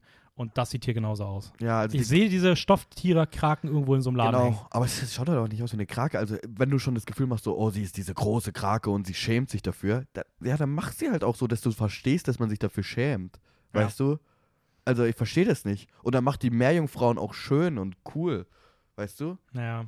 Weißt du, dann, dann geht es auch wirklich um die Charakterthematik, wie es in fast jedem dieser Disney-Animationsfilme geht. Aber hier ist es ja wirklich sogar visuell oberflächlich dargestellt. So. Also, ich verstehe das nicht. Ja, keine Ahnung. Ich, ich bin mal gespannt. Es gibt ja, also es scheint ja auch noch so ein bisschen in die Richtung zu gehen, dass äh, sie ja dann irgendwie auch über, über dem Wasser irgendwie in der normalen Welt rumläuft. Ähm, da gibt es auch noch so, eine, so ein Mädel mit roten Haaren. Ich weiß nicht, ob das irgendwie so eine Ariel-Anspielung dann irgendwie sein soll. Mhm. Aber ja, keine Ahnung. Ähm, Kirk DeMico hat zuletzt Vivo gemacht, den fand ich ganz cool so. Deswegen, vielleicht wird er ganz nett, aber ich, ich bin jetzt nicht sonderlich hyped. Anders die anderen drei. Ähm, machen wir mal kurz erst Wish, Mhm. der neue Disney-Film. Ja. Ähm, ich muss ganz ehrlich sagen, ich freue mich extrem auf den. Also ich fand den, äh, ich weiß nicht, weil ich mich, das letzte Mal so sehr auf einen Disney-Film gefreut habe. Aber äh, ich finde die Ästhetik geil. Also ich finde wirklich, der hat so einen richtig uniken Stil, der irgendwie mal wieder mal ein bisschen was anderes macht. Ich kann gar nicht genau sagen, was das ist. Das ist so ein körniges Bild als Animationsfilm irgendwie. Ähm, Also, ja, irgendwie gefalten. so die Figuren so zusammen gefalten, weißt du, was ich meine? Ja, die sehen so aus wie so. Ja, ja, irgendwie, irgendwie so ein bisschen so in so eine Richtung, stimmt schon. Ähm, man weiß noch nicht so richtig, um was es geht. Nee, überhaupt nicht. Also es scheint halt irgendwie um so Wünsche zu gehen. Ähm, aber kennst du die Geschichte dahinter, auch wie der Film entstanden ist? Nee, aber a Story. Weil das finde ich nämlich, das finde ich nämlich ganz cool. Ich habe mich nämlich gefragt, was damit auf sich hat, dass sie in dem Trailer geschrieben hat, A Story a Century in the Making. Ja. Und der Film ist inspiriert beim 100-jährigen Jubiläum von Disney. Und sie haben einen Film machen wollen, der die Grundästhet, äh, die, die Grundphilosophie aller Disney-Animationsfilme, die sie so bisher gemacht haben, vereinigt. Und es geht in Disney in so der eigenen Philosophie, wie sie an Filme rangehen, soll es immer darum gehen, Träume für Kinder Realität werden zu lassen.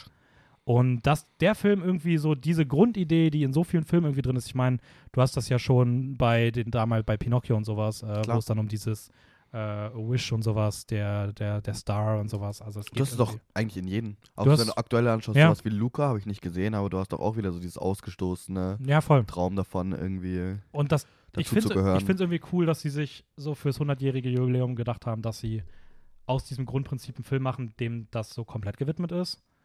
Ähm, aber sie haben es nicht geschafft. Oder was? doch, weiß man ja nicht. Der Film kommt ja noch. Wish. Ach so, ich dachte, sie wollten es damals machen und dann Nee, haben nee, sie jetzt sie- einfach zehn Jahre lang dafür gebraucht. Nein, nein, es ist jetzt zum 100-jährigen Jubiläum. ah, und sie haben also, es vor zehn Jahren überlegt. Lass nee, das also ich glaube, was sie mit, ich glaube, es ist eher Centuries in the Making. Also Ach so, nach dem, lol. Motto, nach dem Motto, dass das halt so seit 100 Jahren halt. Ja, Ist nicht Century sogar Jahrhundert, oder? Century ist doch ein Jahrhundert, ist doch kein Jahrzehnt. Äh, ja Äh, De- Decade ist. Decade ist Jahrzehnt. Also ja. es ist einfach dieses, also ein Jahrhundert lang an diesem Film sozusagen Verstehe. darauf zugesteuert. Und irgendwie, ich weiß nicht, ich hoffe, dass die, dass die ordentlich Zeit reingesteckt haben ähm, und dass da, weiß ich nicht, weil ich finde auch, was ich auch noch sagen möchte dazu, es ist ultra lange her, dass es einen Disney-Film gibt, der einen uniken Artstyle hat, der, der jetzt nicht irgendwie gerade in den letzten Jahren gemacht wurde, der scheinbar Musik im Zentrum mal wieder hat. Ich meine, klar, Frozen gab's, aber sonst ist das auch irgendwie gefühlt ein bisschen ausgestorben gewesen seit den 90ern Yep. aber der dann auch einen ab Anfang an offensichtlichen Villain hat. Es gibt seit 20 Jahren keine Villains mehr in Disney. Höchstens solche komischen Frozen-Villains, die fünf Minuten vom Ende dann irgendwie kommen. Aber ich meine, der Trailer präsentiert schon sehr deutlich, dass es halt den Villain gibt, der den Star, also der den Wish haben möchte. Äh, Ich glaube, das ist die Stimme von Chris Pine, wenn ich mich nicht täusche. Aha. Ähm, das heißt, du hast irgendwie sehr viel, was Disney irgendwie bei, beiseite geschoben hat, aber was so ein bisschen für die Primetime halt steht, also für die, ja, die 90er, wo sie halt ihre besten Filme gemacht haben. Und eventuell kehren sie hiermit mal wieder so ein bisschen zu dem zurück, was sie einst groß gemacht hat. Und das, das finde ich irgendwie ganz cool. ja, ich werde dazu dann nichts sagen, weil du hast gerade so viel Hoffnung, Schönes zu dem Film gesagt. Hat, er- hat er dir nicht so gefallen? ja, es ist äh, tatsächlich, der Großpunkt ist die ähm, Ästhetik, so die ästhetische. Ich fand das irgendwie nicht so, das hat mich irgendwie nicht angesprochen, leider. Na, schade. Ja, ist wirklich schade, weil das Ding ist, irgendwie finde ich es auch wieder cool, dass sie so um diese Essenz und dieses Jubiläum von Disney sich mal echt was Neues machen und trauen und nicht diesen typischen Stil, wie man es erwarten würde, wie Elementals und Mhm. sowas reingehen. Das finde ich dann auch irgendwie wieder richtig cool. Aber mich hat er nicht angesprochen. Und bitte, bitte, bitte keine Jokes mehr mit Magie von wegen sprechenden Tieren. Also, ohne Spaß, genau diese Szene im Trailer habe ich, glaube ich, schon fünfmal gesehen dieses Jahr. So, und es Ja. ist irgendwie ein bisschen traurig. Obwohl, eine sprechende Ziege bin ich schon dafür. Kann man nichts falsch machen. Ist das eine Ziege? Ich glaube, es ist eine Ziege. Ist das nicht ein Babyesel? Babyesel, der hat doch keine Hörner. Hat, hatte der Hörner? Ich bin mir ziemlich sicher, dass er Hörner hat. Ah gut, dann könnte es eine Babyziege gewesen sein. Ähm, okay, dann bleiben noch zwei Animationsfilme. Ähm, wie fandst du die beiden? Um was geht's dort und mit welchem möchtest du anfangen? Mm, ich habe den anderen schon wieder vergessen. Deswegen können wir über äh, Teenage Mutant Ninja Turtles Mutant Mayhem. Äh, ich fand, worum geht's? Es geht um die Teenage Mutant Ninja Turtles, die sich Cool. ein bisschen, ähm, naja, eigentlich auch ein bisschen wieder dieses typische X-Men-Thematik von Mhm. wegen, äh, man hat Kräfte, man kämpft für das Gute, aber man ist, man schaut anders aus, man ist mutiert und man ist von den normalen Menschen irgendwie als eklig empfunden. Und ähm, ja, ich finde das aber cool irgendwie in diesem Universum und auch dadurch, dass es so Teenager sind, finde ich es nochmal interessant, so wegen Teenage New, New Mutant Ninja Turtles, you get it? Ja. Und weil es sind doch Ninjas. Ja, und es sind auch Ninjas. cool. Und Schildkröten. das Ding ist, man weiß halt leider allein schon dadurch ganz genau, wie dieser Film ausschauen wird. Ja. Vor allem, wenn diese Mutants-Truppe, die sich gegen die Menschheit stellen, kommt, bist du dir ganz bewusst, oh, ich glaube, da wird sich die Gruppe wahrscheinlich aufteilen, weil andere fühlen sich wohl mal bei den Mutants und was weiß ich. Keine Ahnung. Also du bist dir eigentlich ziemlich bewusst, wie dieser Film ausschaut. Aber ähm, der Artstyle ist eigentlich ziemlich interessant, gell? Und es ist Mhm. ja auch schon erwähnt, dass das auch so ein bisschen die Wege für so einen Artstyle hat, wahrscheinlich so ein Film wie Into the Spider-Verse geöffnet. Also ich fand auch den Teenage Mutant Ninja Turtles Film, ich glaube aus dem letzten oder vorletzten Jahr schon ganz cool, auch von Nickelodeon. Da habe ich das erste Mal gemerkt, dass Nickelodeon ja irgendwie auch so Kinofilme machen kann, die Mhm. tatsächlich irgendwie ganz cool sind. Und ich finde, der sieht irgendwie nochmal ausgereifter aus. Also ich finde, der Stil ist jetzt weitaus mehr Spider-Verse. Ja. Ähm, aber irgendwie auch, das sieht einfach alles ein bisschen besser produziert aus. Ich muss sagen, ich mag das Poster auch sehr gerne mit diesem Skateboard. Skateboard, ja. das ist irgendwie schon cool so. Also ich freue mich auch ziemlich auf den. Ich glaube, die haben äh, ein bisschen mehr so die Essenz, auch wenn ich mich nicht damit auskenne. Also ich kenne mich mit der, mit dem Konzept, mit den ganzen Dingen von Teenage Mutant Ninja Turtles nicht aus. Aber von dem, wie das jetzt gerade ausschaut, ich habe mich auch am meisten bis jetzt damit beschäftigt, fühlt sich das an, als ob da Leute dahinter sind, die wirklich sich mit dem Stoff auskennen irgendwie und auch wissen, worum geht's da eigentlich, weißt du? Und nicht, wir brauchen Megan Fox in einem Film. Ja, nee, stimmt schon. Also es ist, es wirkt so, das, wo wir später noch kurz reden werden, und man merkt so diese Liebe zum Ursprungsmaterial irgendwie. Ja. Ähm, der nächste Animationsfilm, den du gerade wieder vergessen hast, der hat auch den Spider-Man-Animationsstil, nämlich äh, Nimona. Ah, Basiert auf einer Webcomic-Serie, die von 2012 bis 2014 lief. Erschien dann 2015 als Graphic Novel. Ist auch eine der so gefeiertsten Graphic Novels so der letzten zehn Jahre. Und bekommt jetzt von, ich glaube, es ist Sony Animations, die auch Mitchells and Machines ist gemacht nicht Netflix? haben. Ist Ah, das Netflix. ist Blue Sky Studios. Ah, Ähm, und Annapurna Pictures, also sind mehrere Sachen. Ähm, aber die Animation auf jeden Fall von Blue Sky Studios. bin ehrlich, das trübt das Bild ein bisschen. ähm, aber halt auch mit Netflix halt, äh, Mhm. Netflix Original. Und ja, wie fandst du den? Hat man jetzt auch nicht so viel bisher gesehen, natürlich. Äh, ich habe keine Ahnung, worum es geht. Es geht um. Ähm, es geht um ein Shapeshifting Teenage Girl. Cool. Und- Entschuldigung. Ich bin so anti heute. Und mehr weiß ich auch nicht. Ich fange an mit dieser Folge und rede so, oh, ich will jeden Film lieben. Und jetzt bin ich bei jedem Trailer so, oh, boah, wie uh, unoriginell, uncool, generisch. Weiß nicht, was los ist. Aber ich muss sagen, ich, ich mochte den irgendwie. Also ich vertraue aber auch eher darauf, dass dieses Urteil über die Graphic Novel einfach Okay, bestätigt, dass es ein guter Film wird. Der soll übrigens auch in äh, drei Wochen rauskommen, Ende des Ju also Ende Juni startet der. okay. Aber Aber dafür weiß man halt irgendwie nichts. Also Nee. vor allem äh, hoffen sie dann einfach nur, dass das Leute schauen, die dieses Vorwissen haben, was du gerade erwähnt hast. Weil wenn ich mir diesen Trailer anschaue, bin ich so, hä? Aber es hat schon, ich weiß nicht, ich finde die Ästhetik ist schon so ganz cool. Das hat auch schon wirklich wieder dieses so Spider-Verse-Ding, dass so ein Vogel reingeflogen kommt im anderen Artstil, darunter ist dann noch so, du siehst den, den gezeichneten Block irgendwie noch da unter durch und sowas.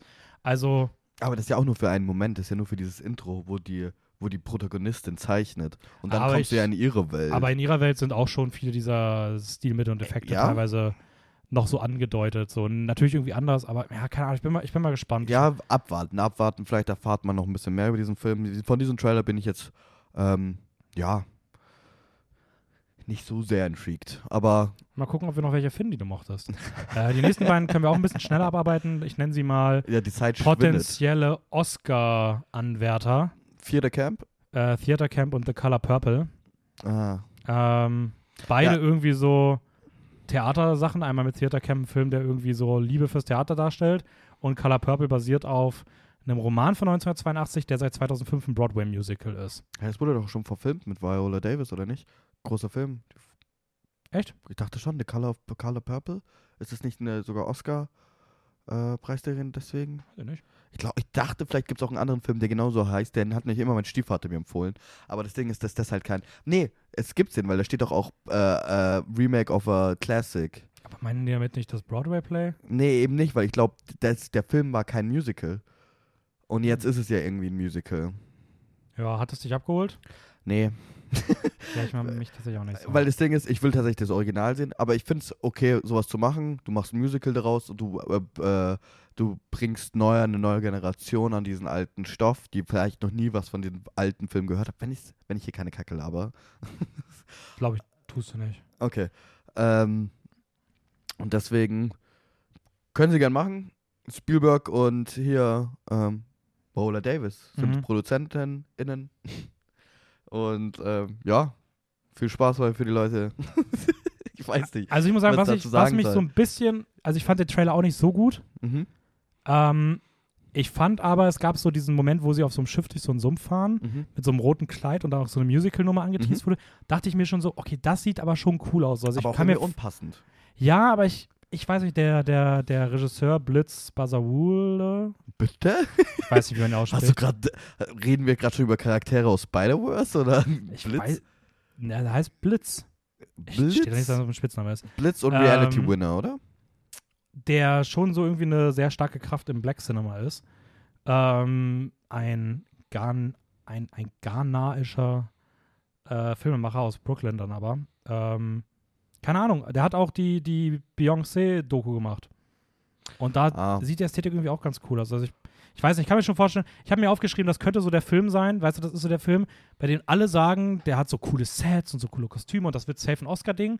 Und dann wird der aber so spontan nicht nominiert, also nicht nominiert und dann regt man sich so ein bisschen darüber auf, weil dann es wieder heißt, dass wieder der Black-Film irgendwie nicht dabei ist. Aber man weiß auch nicht, weil man irgendwie selber auch sich so denkt, so, ja, okay, aber so gut fand ich ihn auch nicht. Also Ja. irgendwie so, diese, so diesen Vibe gibt mir Also, so der Film so wie gesagt, bisschen. ich finde es gut, dass er gemacht wird für eine neue Generation von Leuten, dass sich die anschauen. Ich würde mir aber generell das Original anschauen und ich muss äh, meine Aussage zurücknehmen. Es ist nicht Viola Davis, sondern Oprah Winfrey und Spielberg, die den Mm. produzieren. Was Sinn macht, weil der Originalfilm Color of Purple ist von Spielberg und mit Oprah Winfrey in, die Roll in der Hauptrolle. Also irgendwie, Okay. Dann äh, habe ich auf jeden Fall keinen Schmarrn erzählt. Mm, Fandst du Theater Camp besser?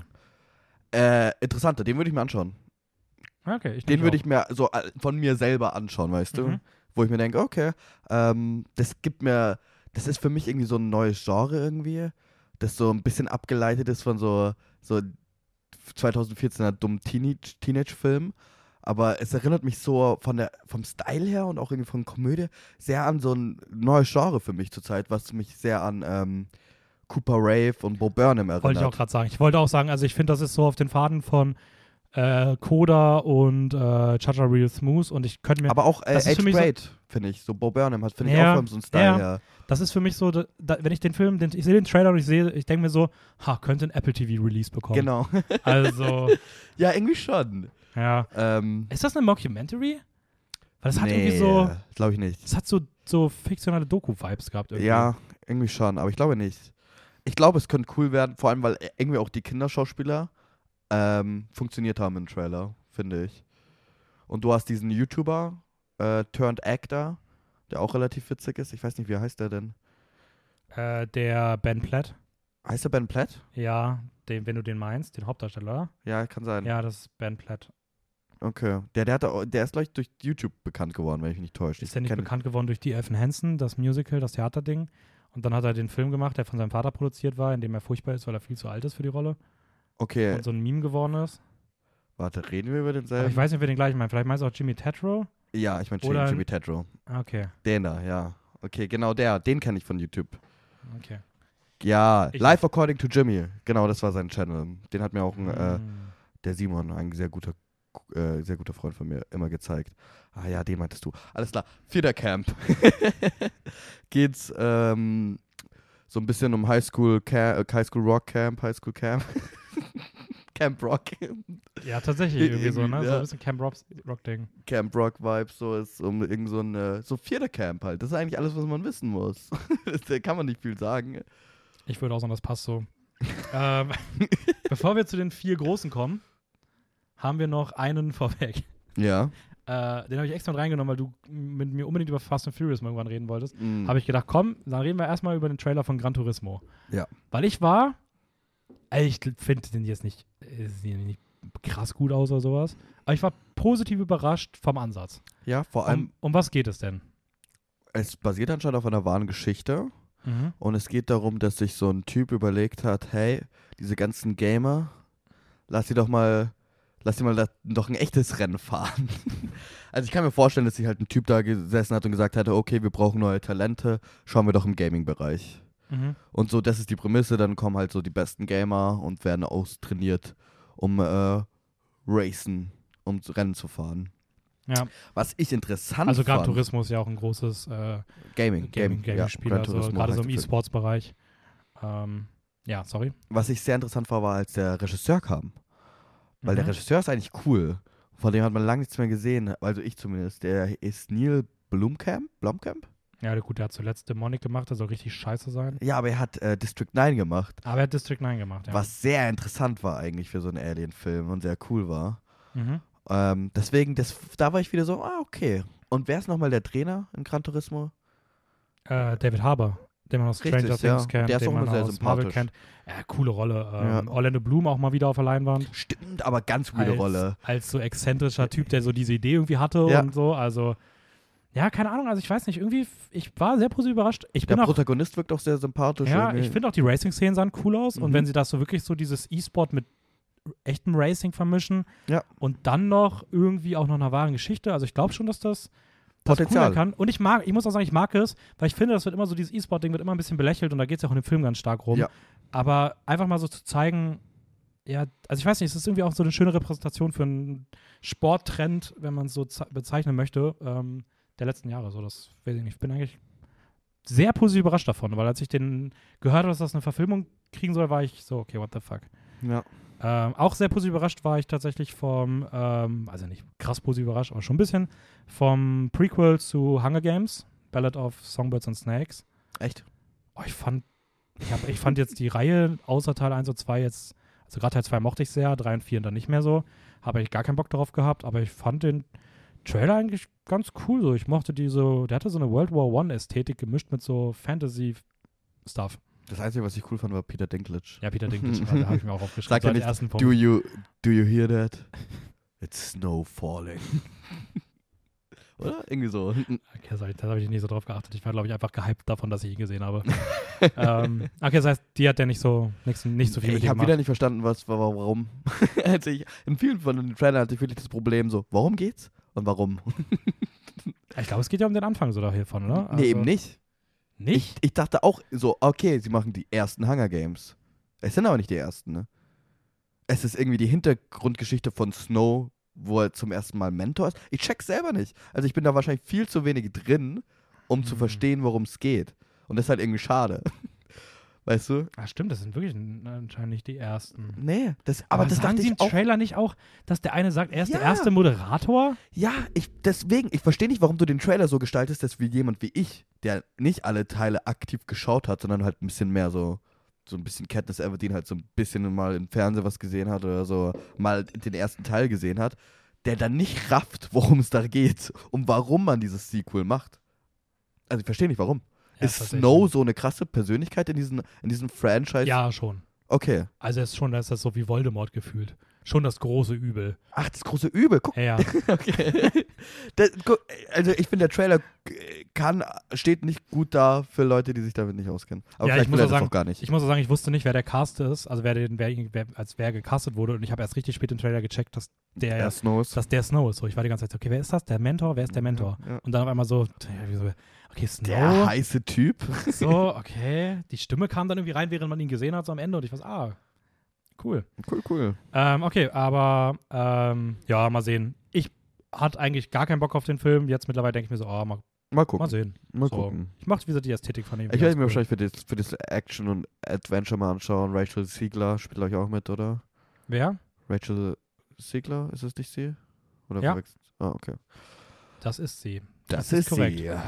Ähm, dann haben wir noch ähm, Killers of the Flower Moon. Ja, ich cooler habe noch Trailer. keinen Trailer bisher gesehen gehabt von dem Film. Ich habe ihn jetzt gestern das erste Mal gesehen. Der neue Martin Scorsese-Film äh, mit Leonardo DiCaprio in der Hauptrolle, wo es um die, ja, keine Ahnung, Öl, wie nennt man das? Industrie klingt falsch. Äh, Ölbohrstelle Oligarchie. äh, Oligarchie. no- in den 20er Jahren Oklahoma geht, ähm, in einem Gebiet der Osage Nation und es hat auch so ein bisschen um dieses White People murdered halt A die, lot of die, native people Ja. to get money. to get money and oil. Und es geht um FBI und es geht irgendwie auch um einen Serienkiller, glaube ich, I don't know. der da irgendwie noch mit reinkommt. Also, ja, keine Ahnung, bin, bin mal gespannt. Ähm, ich es ist mal wieder ein Scorsese-Film, auf den ich mich sehr freue, wo ich auch glaube, er könnte mir sehr gut gefallen, weil ich habe immer noch nicht so diesen Scorsese-Film gefunden, mit dem ich so richtig connecte. Und ich habe jetzt außer, okay, Shutter Island vielleicht. After Hours. Ähm, Schau dir After gesehen, hab ich Hours nicht an. gesehen. Aber ich hoffe, dass der mal wieder so vielleicht in so eine Richtung geht. Ja, vielleicht. Ich finde, der schaut cool aus. Bitte? Äh, ich habe gesagt, der schaut cool 206 aus. Minuten soll der gehen. Ja, drei Minuten kürzer als Irishman. Als ob du das nicht weißt. Oh, das wusste ich nicht. Der geht oh. drei Minuten kürzer als Irishman. Dreieinhalb Stunden, ich kann mich nicht so lange ins Kino setzen. Ich bin Ja. bei Irishman schon gestorben. Ich werde mir das wahrscheinlich schon im Kino anschauen. ähm, er hat aber extrem gute Kritiken bekommen, gell? Also wenn ich das, ich Ja, lese zu bestimmten Testscreenings und so, lese ich immer mal wieder. Es gab so ein paar Filme, die gerade ein paar Audience so gestunt haben, wie man so schön sagt, im englischsprachigen Raum. Und wir sind international. Ja, man, you know how it is. ähm, aber der hat anscheinend raving Reviews bekommen. Ja, also bei, ja wohl doch, also wenn da ein bisschen mehr noch zusammenkommt, kann der schon auch extrem hoch noch gehen. Ist auch so ein 4,4, 4,5er Film, würde ich mal sagen. Bei Letterbox, in, in Letterbox sprech. In Letterbox Call, äh, äh, Letterbox Language. Ja, aber ich muss sagen, so richtig viel kann ich dazu noch nicht sagen. Ich also auch ich, nicht. Ich mag den, ich mag den, die Atmosphäre. Ich finde den Score geil. Der mischt so bedrückende Soundgeräusche, teilweise auch so, als ob so ein, weiß ich nicht, so das Zischen von so einer Lokomotive oder Ja. irgendwelche Schreigeräusche, keine Ahnung, Pumpgeräusche von Öl oder sowas werden da so in so einem, in so einem Rhythmus reingemischt. Irgendwie eine sehr coole Atmosphäre. Also ich, ich kann da auch nicht viel zu sagen, aber ich glaube, da gibt es auch nicht viel zu sagen. Du hast Scorsese, De Niro und äh, DiCaprio und dann, oh, und Lily Gladstone schaut auch sehr cool Mhm. aus in dem Film. Ähm, und dann werden sich die Leute schon anschauen. Äh, ich finde aber einer der geilsten Shots ist tatsächlich einer der ersten, wo sie in Öl tanzen. Ich finde, das Mhm. hat mir so richtig der Will Be Blood Vibes gegeben und so richtig, richtig coole, große, weite, simple, in Anführungszeichen, Bilder, die einfach äh, sehr äh, gewaltig sind. Mhm. Apropos gewaltige Bilder, ähm, da ist ja auch ein, äh? No Nolan, der Experte drin. Ähm, der Oppenheim, Oppenheimer Meiler. Trailer. Ähm, ja, ich will mal den jetzt zuerst machen, weil ich würde gerne auf einem auf einem positiven Aspekt enden. Weil ich muss sagen, irgendwie so richtig holt mich der Film nicht ab. Mich hatte schon von Anfang an, als ich gehört habe, Nolan macht darüber, war ich so, I don't know. Ähm, aber ich glaube, ich glaube, sobald ich den im Kino sehe, bin ich so, ja, okay, ich, ich hatte Unrecht, ich Spacko. Ja, ich, ich glaube es irgendwie auch. Ich muss aber sagen, so bisher das beste Bild, was ich von dem Film gesehen habe, ist das Bild auf Letterbox. Diese, dieses, dieses, wo er, also wo er so vor dieser Explosionswelle steht, ähm, als so Silhouette. Ich muss aber sagen, ich habe irgendwie, ich, ich, ich weiß gar nicht, also ich, ich checke nicht, Worum es geht. wie der Film sich selbst dazu positioniert. Ich habe gehört, und das finde ich wieder sehr nice für, für Nolan, ähm, der Film ist ja teilweise farb, teilweise schwarz-weiß. Mhm. Und er hat, glaube ich, gesagt, die, die Sequenzen in Schwarz-Weiß ähm, sind objektiv betrachtet und die Sequenzen in Farbe sind ähm, aus dem Charakter. Ach du Scheiße, bin ich ein Idiot. Oppenheimer. Ja. Entschuldigung. Ich wusste Ah, nicht gerade, wie er heißt. Wie heißt er denn? Gibt es vielleicht im Filmtitel Ansätze, von denen man das ableiten kann? Aber wie ist sein ganzer Name? Joshua Oppenheimer. Okay.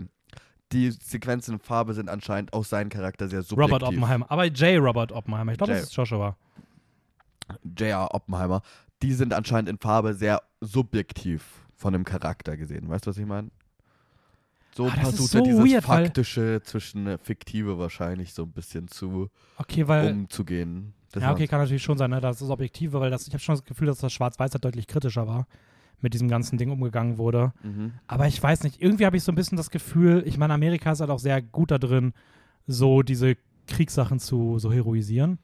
Ja. Und ich meine, es geht immer noch um halt Klar Nolan. geht's- Ich finde es halt generell schwierig, mich da so zu positionieren, weil du hast irgendwie so diese Atombombe, die irgendwie, ja, die hat zwar den Zweiten Weltkrieg dann irgendwie beendet durch ihre Erfindung, aber auf der anderen Seite ist halt einfach die größte Massenvernichtungswaffe der Welt. So, also, und ich will eigentlich keinen Film sehen, der das halt so heroisiert und Amerika dabei dann aus generell, generell, also ich meine, die Personen, die das erfunden haben, das ist ja schon irgendwie trotzdem immer noch eine abgefuckte Erfindung, so. Ähm, ja, aber ich glaube, Oppenheimer ist schon eine sehr interessante Persönlichkeit und ich glaube, darüber kann Nolan traue ich zu, einen Film zu machen, ohne einfach nur zu sagen, oh geil, Action und Explosion. Aber ich traue no Nolan eigentlich keine Biopics so. Weil Nolan Fair. eigentlich keine guten Charaktere schreibt. Fair. So. Hat er den Film geschrieben? Ja, gut, er, er, er, er, ja, wohl. Stimmt in Interstellar so, wenn. Ja, warte mal kurz, ich guck mal kurz, wer der, wer der Writer war. Also ich glaube, er hat Potenzial alleine einfach Ja, er hat, den Film alleine, er hat den Film alleine geschrieben. Echt jetzt? Ja, er ist alleine Ri- Writer. Es- gibt Or- Original Writers, wahrscheinlich gibt es irgendwie ein Biop, also Ja, eine ein Buch Memoiren oder von sowas. Martin J. Sherwin und Kai Bird. Die haben jetzt aber keine Filme gemacht, das heißt, das wird wirklich wahrscheinlich irgendwie auf einem ähm, anderen Buch basieren und er hat es alleine, alleine geschrieben für. Okay, das ist natürlich ein schlechtes Zeichen, aber trotzdem, allein filmtechnisch wird das, glaube ich, schon ein Banger. Also, ich bin ja auch nicht gerade so der größte ähm, Nolan-Vertreter, auch wenn ich seine Filme eigentlich mag, hauptsächlich. Ähm, aber ich finde so, vor allem am Trailer am Anfang, dieses äh, radioaktive Ticken finde ich sehr nice als Sounddesign. Und dann halt auch die Bilder von diesen äh, chemischen Zusammensetzungen. Das Ja, ja. bestimmt richtig cool auf einem. Ja, das, das wird im Kino schon wieder richtig krass werden. So. Also Ja. da muss man, glaube ich, gar nicht drüber diskutieren. Ich freue mich jetzt schon wieder darauf, dass ich mir dann im Nachhinein durchlesen darf, über was die geredet haben, weil man die Dialoge, die dann nicht verstehe. Aber, Stimmt. ähm, ich weiß nicht, trotzdem so richtig gehypt bin ich noch nicht. Ich auch also, Also ich bin tatsächlich auch gerade eher so für kleinere Filme gehabt als für die großen. Ne? Also ich spüre gerade nicht so einen extrem Hype, so ich kann nicht abwarten im Juli Barbie und Oppenheimer zu sehen. Das spüre ich gerade nicht. Ich freue mich, dass das jetzt bald soweit ist, mhm. aber ich bin nicht gerade so, boah, lass sie rauskommen. Ja, ich weiß nicht. Also, ich, also beispielsweise Dune. Ja. Der letzte, der jetzt noch fehlt. Äh, ich fand den Trailer auch da ziemlich cool. Ich mag die Reihe. Aha. Ist aber bei mir nicht der gleiche Hype, wie es damals beim ersten war. Ja. So, ähm, da freue ich mich tatsächlich dann auch auf ein paar kleinere Filme irgendwie dann noch mehr dieses Jahr. Und es, halt trotzdem, es ist halt trotzdem Villeneuve. Und Villeneuve ist halt wow. ey, wie gesagt, der sieht doch absolut geil aus, der Trailer. Also, Ja. ähm, Und ich muss auch sagen, da diesen Hans Zimmer Score, der ist halt schon epic. er ist schon sehr episch. Den hat man jetzt auch schon, das fühlt sich jetzt schon wie so ein Klassiker an. Ja, schon. So. Äh, ich muss sagen, ich finde Florence Pugh und, äh, und Austin Butler als, als, als Neulinge sehr, sehr cool. in Ja, dem Franchise. Also gerade Florence Pugh, ich weiß nicht, wenn sie als Erzählstimme im Trailer finde ich ziemlich cool gewählt, weil sie wirkte durch direkt so richtig big und eingebaut. Ähm, ich fand halt diese Sequenz im Trailer mit Austin Butler in diesen sehr weißen, äh, ästhetisch weiß ich nicht, ob das so gut ausschaut. Lange auf einer großen Leinwand. Weiß ich nicht. ah, kann ich mir schon vorstellen. Er sieht halt aus wie Matt Smith. Stimmt. So, Ja. aber- Ja, aber es sind auf jeden Fall coole Leute dazugekommen in dem Cast. Und ähm, mal, mal sehen. Es wirkt sehr episch. Aber es ist jetzt mit dem zweiten Teil zu Ende, oder? Oder macht er eine Trilogie? Er, also ich meine, er hat gesagt, er will eine Trilogie machen. Äh, Also er will noch, er will noch das zweite Buch äh, Messiah ja. äh, wohl noch verfilmen. Wobei viele Leute gesagt haben, dass er das skippen soll, weil es irgendwie dann im, ich weiß nicht, ich kenne die Bücher halt nicht genau. Ja. Aber ich meine, er hat gesagt, er will noch, er will noch einen dritten Teil machen, weil der sehr elementar ist, um so die Geschichte von Paul auch einzuordnen. Ja, ich fände es irgendwie schade, ehrlich gesagt. Weil Villeneuve schon sehr, also mal abwarten auf den zweiten, ich will da jetzt nicht zu vercallen, aber Villeneuve ist halt ziemlich beschäftigt jetzt gewesen mit diesen Dune-Teilen. Und ähm, keine Ahnung, ich würde mich mal schon freuen, wieder mal was so anderes zu sehen. In den letzten Ich finde halt- trotzdem den dritten Teil finde ich noch cool, ich weiß nicht. Ich finde, also äh, ich bin per se immer ein Fan eher von Trilogien als von Zweiteilern. Mhm. Weil ich finde, mit einer Trilogie aus irgendeinem Grund baust du dir irgendwie mehr eine Legacy auf. Und ich finde es irgendwie cool, wenn Villeneuve irgendwann in seiner Filmografie halt so einmal diese, dieses Trio hat. So, ja. Weil das ist irgendwie so, ich weiß nicht, ich meine, das haben wir jetzt Das bei, schon cool, das ja. haben wir jetzt bei Spider-Verse, das hast du bei Herr der Ringe damals gehabt. Aber dann, äh, ganz ehrlich, dann kommt jetzt Dune 2, 23 und dann macht er mal eineinhalb Jahre Pause und dann arbeitet er am dritten. Ja, ich finde auch, er könnte dazwischen so mal wieder einen kleineren Film Genau, machen. genau ja, sowas voll. meine ich. Muss auch nicht direkt dann danach kommen. Nee. Kann auch so 2027 oder so der Release sein. Wow! Ja, nee, könnte sein. Also, weiß ich nicht, fände ich, fänd ich auch okay. Ah. Ähm, damit sind wir mit den Trailern durch. Ich würde mal sagen, wir, wir skippen das Writer's Strike-Thema, ja, ich würde auch sagen, wir haben sehr viel Zeit wir haben dazu eh nicht so viel zu sagen. Äh, vielleicht reden wir da mal an anderer Stelle rüber. Aber wir würden dem Thema eh nicht gerecht werden. Von daher gehen wir mal rüber zu Spider-Man Into the Spider-Verse und Across the Spider-Verse.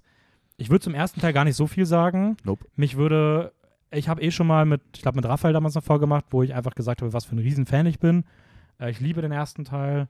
Äh, es geht um Miles Morales, der, ähm, ja, wie man es kennt, zu Spider-Man wird, radioaktive Spinne etc. Ähm, es ist nicht Peter Parker und er trifft dann aber auf andere Spider-Mans aus anderen Dimensions.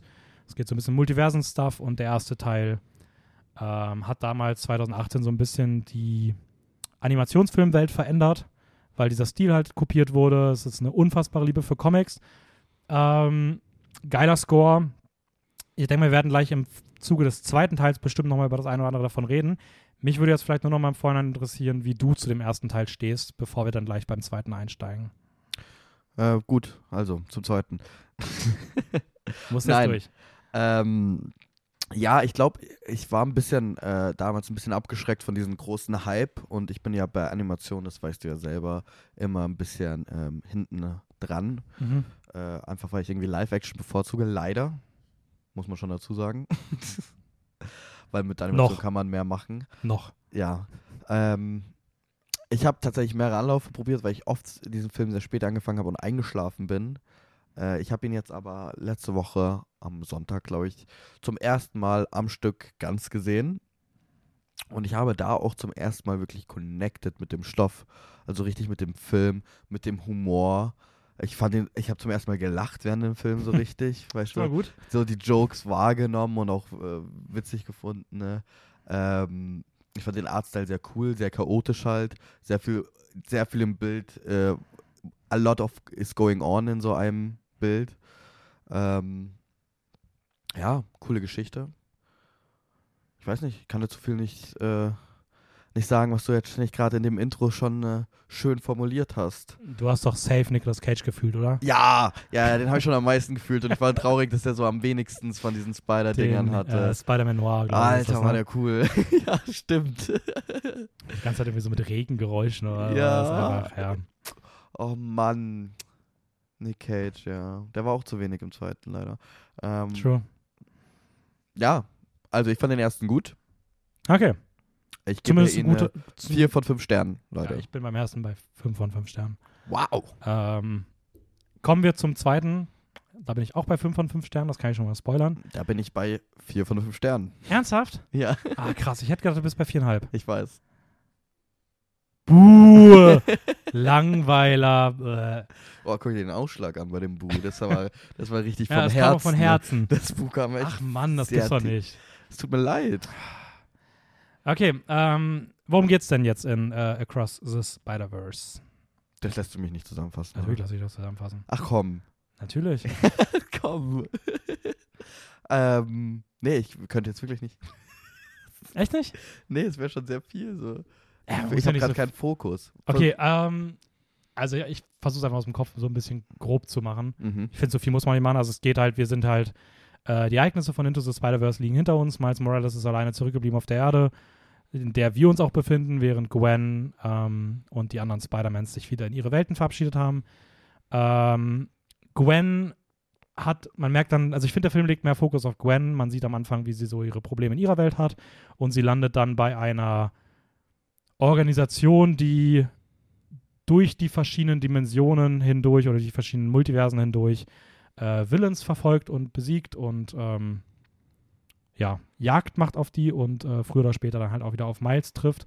Miles, der in seiner Welt so ein bisschen am struggeln ist mit dem, wo es in seinem Leben mal hingehen soll. Er weiß nicht, wie er seiner Familie vielleicht dann auch vermitteln soll, wie es um seine Spider-Man-Tätigkeit steht und früher oder später landet er dann selber auch im Multiversum und verfolgt einen Willen durch verschiedene Welten hindurch. Und es geht auch so ein bisschen um seine, nicht Legacy, aber schon auch so ein bisschen um sein Schicksal, um, sein Schicksal, um äh, das Schicksal der Spider-Mans und was es bedeutet, ein, ein Held zu sein. Und äh, oh. ja. Das ist so ein bisschen die Handlung. Das ist ein bisschen die Handlung, ja. Erst äh, sehr, sehr viel länger als der erste Teil. Ich glaube, der erste hat eine Laufzeit von ungefähr 100, 45, äh, 145, eine Stunde 45, eine Stunde 50 Grad noch so. Ja, 117 Minuten. Ja, aber mit den Credits und so. Also. Ja. Und der hat jetzt schon eine Laufzeit von 2 Stunden 20. Mhm. Ähm, ich finde auch, das ist auch tatsächlich ein Punkt, ich finde, die Laufzeit habe ich tatsächlich gespürt. Ja, so. Also, wie gesagt, ich habe also ich hab, ich hab Kritik an dem Film bestimmt, mhm. aber keinen, die für mich irgendwie die Sterne runtersetzen ja. würde. Ich würde aber auch sagen, so zehn Minuten hätte man vielleicht irgendwo einsparen können. Mhm. So. Ein bisschen knackiger an ein paar Stellen Das erzählt. Ding ist, ich weiß halt nicht, ob man die Laufzeit nur gespürt hat, weil es halt, ähm, naja, wie, wie kann man das sagen? Du wolltest sowieso drüber reden, oder? weil es ein Zweiteiler ist? Ja, weil es zwei geteilt Ja, ist. ja, aber das weiß man, wusste man ja schon vorhin. Also. Ja, genau, ich habe das aber vergessen. Okay, also das, Das ist so ist, krass, wie viele Leute das irgendwie nicht auf dem Schirm hatten. ja, ich, ich hab's halt vergessen, Gott sei Dank auch. Ähm, das Ding ist, der Film endet eigentlich mit einem neuen Akt. Mhm. Das heißt so, die Geschichte geht weiter im nächsten Teil, was ja auch Mhm. irgendwie Sinn macht für so eine Trilogie. Ähm, äh, das ist halt schon ein großes Thema, genauso wie es äh, vor zwei Jahren, war es vor zwei Jahren bei Dune war, weil, wie ist es denn jetzt so? Der Film ist ja nicht vollständig, weißt du? Ja, der Film wird ja vollständig sein. Also Ja. es ist ja, ich verstehe, also um es hart zu sagen, ich verstehe das Argument halt irgendwie nicht.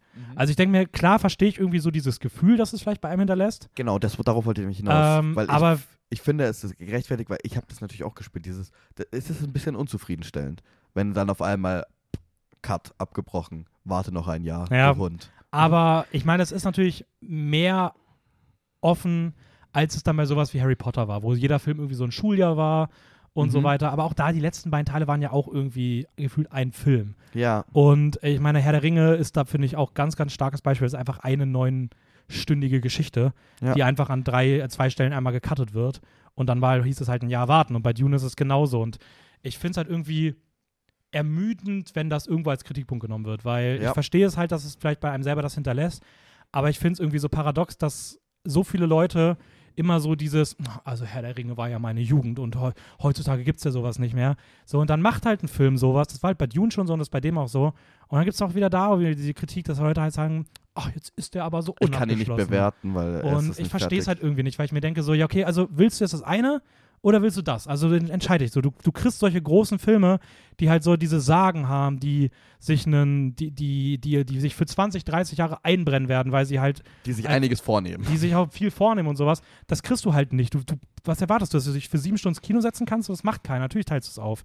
So, und es finde ich halt irgendwie ein bisschen schade so, weil ich weiß nicht, gerade wenn dann irgendwie auch so angenommen wird nach dem Motto so, naja, also da, das ist ja alles, also wir warten jetzt auch bei uns im Kino ein paar Leute, die war auch ein bisschen zwiegespalten, sage ich mal, waren jetzt nicht alle gehypt.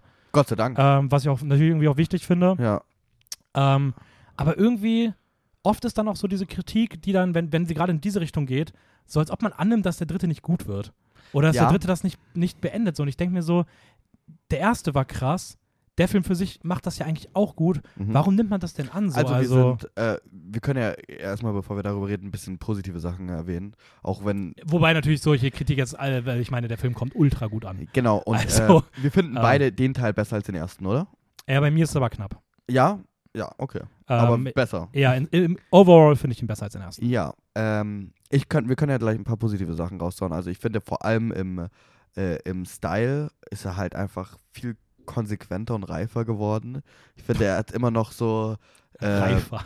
Ja, ich finde schon reifer. Reifer klingt aber so, als ob, also ich würde fast sagen, äh, Reifer klingt so nach dem Motto, ah, er, er, er macht irgendwie was Bekanntes gut, aber ich habe das Gefühl, er ist so beeindruckend neu. Okay, Also ich finde, der find, sprengt äh, so das Animationsfilm-Genre. Aber so. du hast ja einen Teil, der davor gab's. ja, ja. Das meine ich mit reifer. Ich finde, der Mhm. ist gewachsen. Mhm. Ich finde den ersten, da, ich finde den ersten schaut unglaublich gut aus, der Style. Aber er ist halt trotzdem ein bisschen chaotisch, weißt du? Mhm. Und ich finde da selbstsicherer in Ja. ihrer Art, diesen Film zu machen. Aber auch Style. mutiger noch. Ja, mutiger, aber auch selbstsicherer so, finde ich. Ja, das ist so ein bisschen, als ob der erste Teil so war, so, boah, wir probieren das mal, hoffentlich kommt das an. Und jetzt ist Genau. so, es kam an, lass uns voll dafür ja, ja, gehen. Genau, Wir genau. übertreiben es jetzt richtig. Aber auch generell, also Beleuchtung und Farben finde ich halt viel krasser. Du hast es so schön in deiner Kritik gesagt, weil es gab diesen einen Moment, also dieses Intro ist geil von diesem Film. Mhm. Das Intro geht ungefähr 20 Minuten und erzählt nur von äh, Quen. Und ähm, ihre Welt ist irgendwie so, der Himmel verblasst so ins Weiße. Mhm. Und da gibt es ein Gespräch mit ihrem Vater, wo die, sie sehr mit diesen Farben spielen. Und ich finde, diese Szene ist eine meiner Lieblingsszenen. Ey, also das ist für vom mich die, Style also vom Style ist für mich die beste Szene. Ja, oder? Mit diesem Also, Orange-Blau. ich finde, es gibt später ein zweites Gespräch zwischen den beiden. Ja, Das finde ich ebenfalls herausragend. Ich finde, das sind visu also visual die beiden Top-Notch-Momente dieses Films. Aber wie die Storytelling durch Farben dort machen, ganz ehrlich, ist für mich einer der krassesten ästhetischen Filmmomente der letzten 10, 20 Ja. Jahre. ich habe halt, So. ich habe auch im Film so We we we weißt du, auf, was für ein Level das für mich ist? Hä? Das ist in der visuellen Narrative des Films für mich ebenbürtig mit einer, mit einer filmischen Gestaltung, wie ich sie zuletzt bei sowas wie Parasite gesehen habe, wenn sie aus dem Haus nach unten gehen. Mhm. Dass so durch diese, wie das gefilmt ist, wie das, wie, wie krass das einfach durch die Ästhetik die Geschichte erzählt, Ja. Emotionen steuert. Ich habe sowas beeindruckendes letztes Mal bei Parasite gesehen, ähm, in dieser ganzen Symbolik von diesem Abstieg. Und ähm, für mich ist das auch so einer der visuellen Momente, der mich einfach wirklich komplett weggeblasen hat, wo und ich das einfach auch war so. am Anfang so. Ja, voll. Aber auch wie gesagt, das, das zweite, die zweite Szene davon. Ja, ja, und es, es wird auch nicht schlechter. Also es ist halt einfach nur einer der einprägendsten Momente. Ja. So. Ähm, und was ich noch sehr positiv erwähnen will, ist, was ich natürlich nicht sagen kann, weil es ist spoilerhaft, aber ich kann es andeuten, ist, ich finde, was sie hier mit dem Charakter von Miles machen, ist so neu Mhm. und so genial auch irgendwie um so eine Ecke gedacht. Was ich finde, dieser, dieser fast schon phrasenhafte Spruch in diesem Spider-Man-Universum von wegen jeder oder in generell Superhelden-Genre von jeder, du kannst die Maske auftragen, jeder kann Superheld sein. Du musst einfach nur, weißt du, Ja. das Böse bekämpfen wollen. Das ist ja schon fast phrasenhaft. Und was sie hier. War ja auch in dem äh, Zitat am Anfang so tatsächlich Genau. schon drin. Genau. Ist ja irgendwie auch so dieser typische Satz, den man da irgendwie mit verbindet. Genau, und da kann man auch ein bisschen die Augen rollen, finde ich. Ja. Aber was sie hier auch in Bezug darauf machen mit der Figur von Miles, ist irgendwie sehr um eine Ecke gedacht, die ich sehr interessant finde. Und keine Ahnung, auch was sie am Ende, Mhm. wie der Film endet, finde ich, da bin ich aber tatsächlich noch vorsichtig. Weil ich finde, man kann das tatsächlich verhauen. Aber guck, aber ja, aber guck mal, genau das meine ich wieder. Ja, ich weiß. Weil, dass weil ich davon aktuell- ausgehe, genau, das aber- ist schlecht, aber ich meine, man kann es verhauen. Ich ja, finde, aber natürlich, man, der dritte Teil muss sich natürlich für sich dann auch wieder beweisen und da, darüber kann man meiner Meinung nach diskutieren im Moment, wo, wo der Film dann rauskommt. So. Ja. Aber ich meine, wenn du dir Jetzt anguckst, mit was für einer sehen. Sicherheit die an diese beiden ersten Teile rangehen, also ich, also klar, man kann auch darüber sagen, hey, ich habe Angst, dass sie es verhauen oder sowas, aber ich würde das halt niemals jetzt irgendwie bei dem Film irgendwie, in diesem Film irgendwie als Kritik mit einbauen. Ja, es ist auch keine Kritik, aber es ist halt so, ich finde am Ende wirkt es dann, ähm, was ja am Ende mit der, oh, wir reden hier sehr vage darüber. Ja, wir wollen, ich natürlich, hoffe- wir wollen natürlich nicht spoilern, weil ähm, wir haben hier eine Durchschnittswertung von uns beiden von 4,5. Ihr solltet euch diesen Film natürlich auf jeden Fall Ja, anschauen. genau. ähm, Ähm, ich finde halt trotzdem diese, diese Medaille, diese zwei Seiten, die sie am Ende Mhm. aufzeigen, ähm, ist an sich sehr ähm, ausgelutscht. Ja, voll, aber ich finde. Aber ich traue dem zu, auch allein, was ich jetzt gemerkt habe, was sie äh, inhaltlich storymäßig können Mhm. in den zweiten Teil zu, dass sie es im dritten auf jeden Fall ähm, neu machen. Ja, ich finde auch irgendwie alleine durch die Tatsache, dass Miles Morales halt dunkelhäutig ist Mhm. Ähm, und es ja auch in diesem Film zumindest mal angeteasert wird, ganz kurz am Anfang von dieser Migrationsthematik, die dann irgendwie Ja. in diesem Gespräch mit dieser, ich weiß gar nicht, was ist, so Schulplanerin irgendwie Mhm. was durchkommt. Obwohl es jetzt in dem Film, ich will gar nicht sagen, dass der Film das irgendwie groß thematisiert, Nö. aber dadurch, dass er es einmal kurz aufmacht und man sich das dann nochmal so ein bisschen in Erinnerung ruft und wie du dann auch gesagt hast, er halt gerade bei der Figur von Miles so einen neuen Ansatz Ja. wählt, der ihn halt auch so von Peter Parker abgrenzt und Peter Parker halt immer dieser typisch Weiße ist. Ja. Und es gibt ja dann auch weitere Spider-Mans und du hast diesen Punk-Spider-Man, der ja auch dunkelhäutig ist, aber auch als so Outlaw gezeichnet wird. Also ich finde, der Film hat ja irgendwo schon auch diese, diese nicht Außenseite, aber diese Outlaw-Thematik drin, gerade wenn es irgendwie um Hautfarben geht und sowas. Und dass das irgendwie am Ende dann auch bei dem Ende irgendwie nochmal so durchkommt, weil er auch da irgendwie wieder so alternative Versionen aufzeigt. Ja. Ist das irgendwie schon was, wo ich sage, da steckt schon irgendwie eine thematische Tiefe drin? Also ich muss sagen, das, was sie hier im zweiten mit Miles Morales gemacht hat, macht ihn für mich zur interessant, interessantesten und ausgeflashten Variante eines der Person Spider-Man. voll, würde ich 100 pro unterschreiben. Ja. Und ich bin trotzdem, ich, Peter Parker ist für mich, also Ja, gerade die Sam? Raimi-Filme, ja, natürlich. ich bin halt, also ich würde schon behaupten, dass für mich Spider-Man immer größer war als Batman, weil ich Mhm. damit irgendwie mehr aufgewachsen bin, auch wenn ich die Batman-Filme teilweise besser fand, aber irgendwie ist das für mich so der Prototyp-Superheld. Ja. Und ähm, also ich, ich wäre so gerne mit sowas jetzt aufgewachsen, weil das ist ja. einfach Also eine ich find, Liebe Alter, für alles in dieser Richtung. Ich Also, finde auch, man merkt in äh, Across the Spider-Verse, dass das Leute sind, die so wirklich die Essenz von Spider-Man verstanden haben, weil ich liebe diese Szene am Anfang, in diesem Kiosk-Kampf, die habe ich schon Mhm. heute erwähnt bei Freunden, ne? da ähm, siehst du erst, wie so der Villain, der gerade eingeführt wird, äh, versucht, äh, einen so kleinen Imbiss-Kiosk auszurauben und die haben so ein Streitgespräch und dann siehst du auf einmal im Hintergrund, wie so aus der Mikrowelle heraus Spider-Man sich so nebenbei schon angedeutet so was zum Essen macht irgendwie, weißt du? Und es Mhm. ist so, so dieser typische Kampfstil auch irgendwie von Spider-Man, weißt du? Dieses so lockere, leicht gleichgültige. Ich finde, keine Ahnung, die haben das irgendwie verstanden. Diese ganzen Fight-Szenen, auch schon im ersten, sind halt voll mit Banter von jeglicher Spider-Man-Figur. Und das auch passend zu deren Universum. Ich finde es irgendwie. es ist für mich auch genau das, was Comics sein wollen. Ja. Also Comics sind ja dieses, also gerade wenn man so an diese Mainstream-Comics, die halt so diese Superhelden-Comics früher mal waren, das ist so dieses, es ist ein bisschen Action, es ist viel gut, es ist, es ist, weiß ich nicht, es ist Spaß am Stil, es ist, es wird damit gespielt, es wird die vierte Wand mal gebrochen, es ist hier irgendwie ein bisschen quirky, es, es, es ist einfach so, weiß nicht, so gute Unterhaltung, man nimmt das mit und liest es irgendwie, keine Ahnung, in der U-Bahn oder wenn man irgendwo in New York irgendwo an einem Fluss sitzt, keine Ahnung was, so, man liegt bei sich zu Hause, auch diese ganzen, diese ganzen amerikanischen Bilder, du kletterst aus deinem Zimmerfenster und liegst auf dem, auf dem Dach vor deiner, vor, über, über deinem Eingang in so, Ja. so einem Haus oder sowas.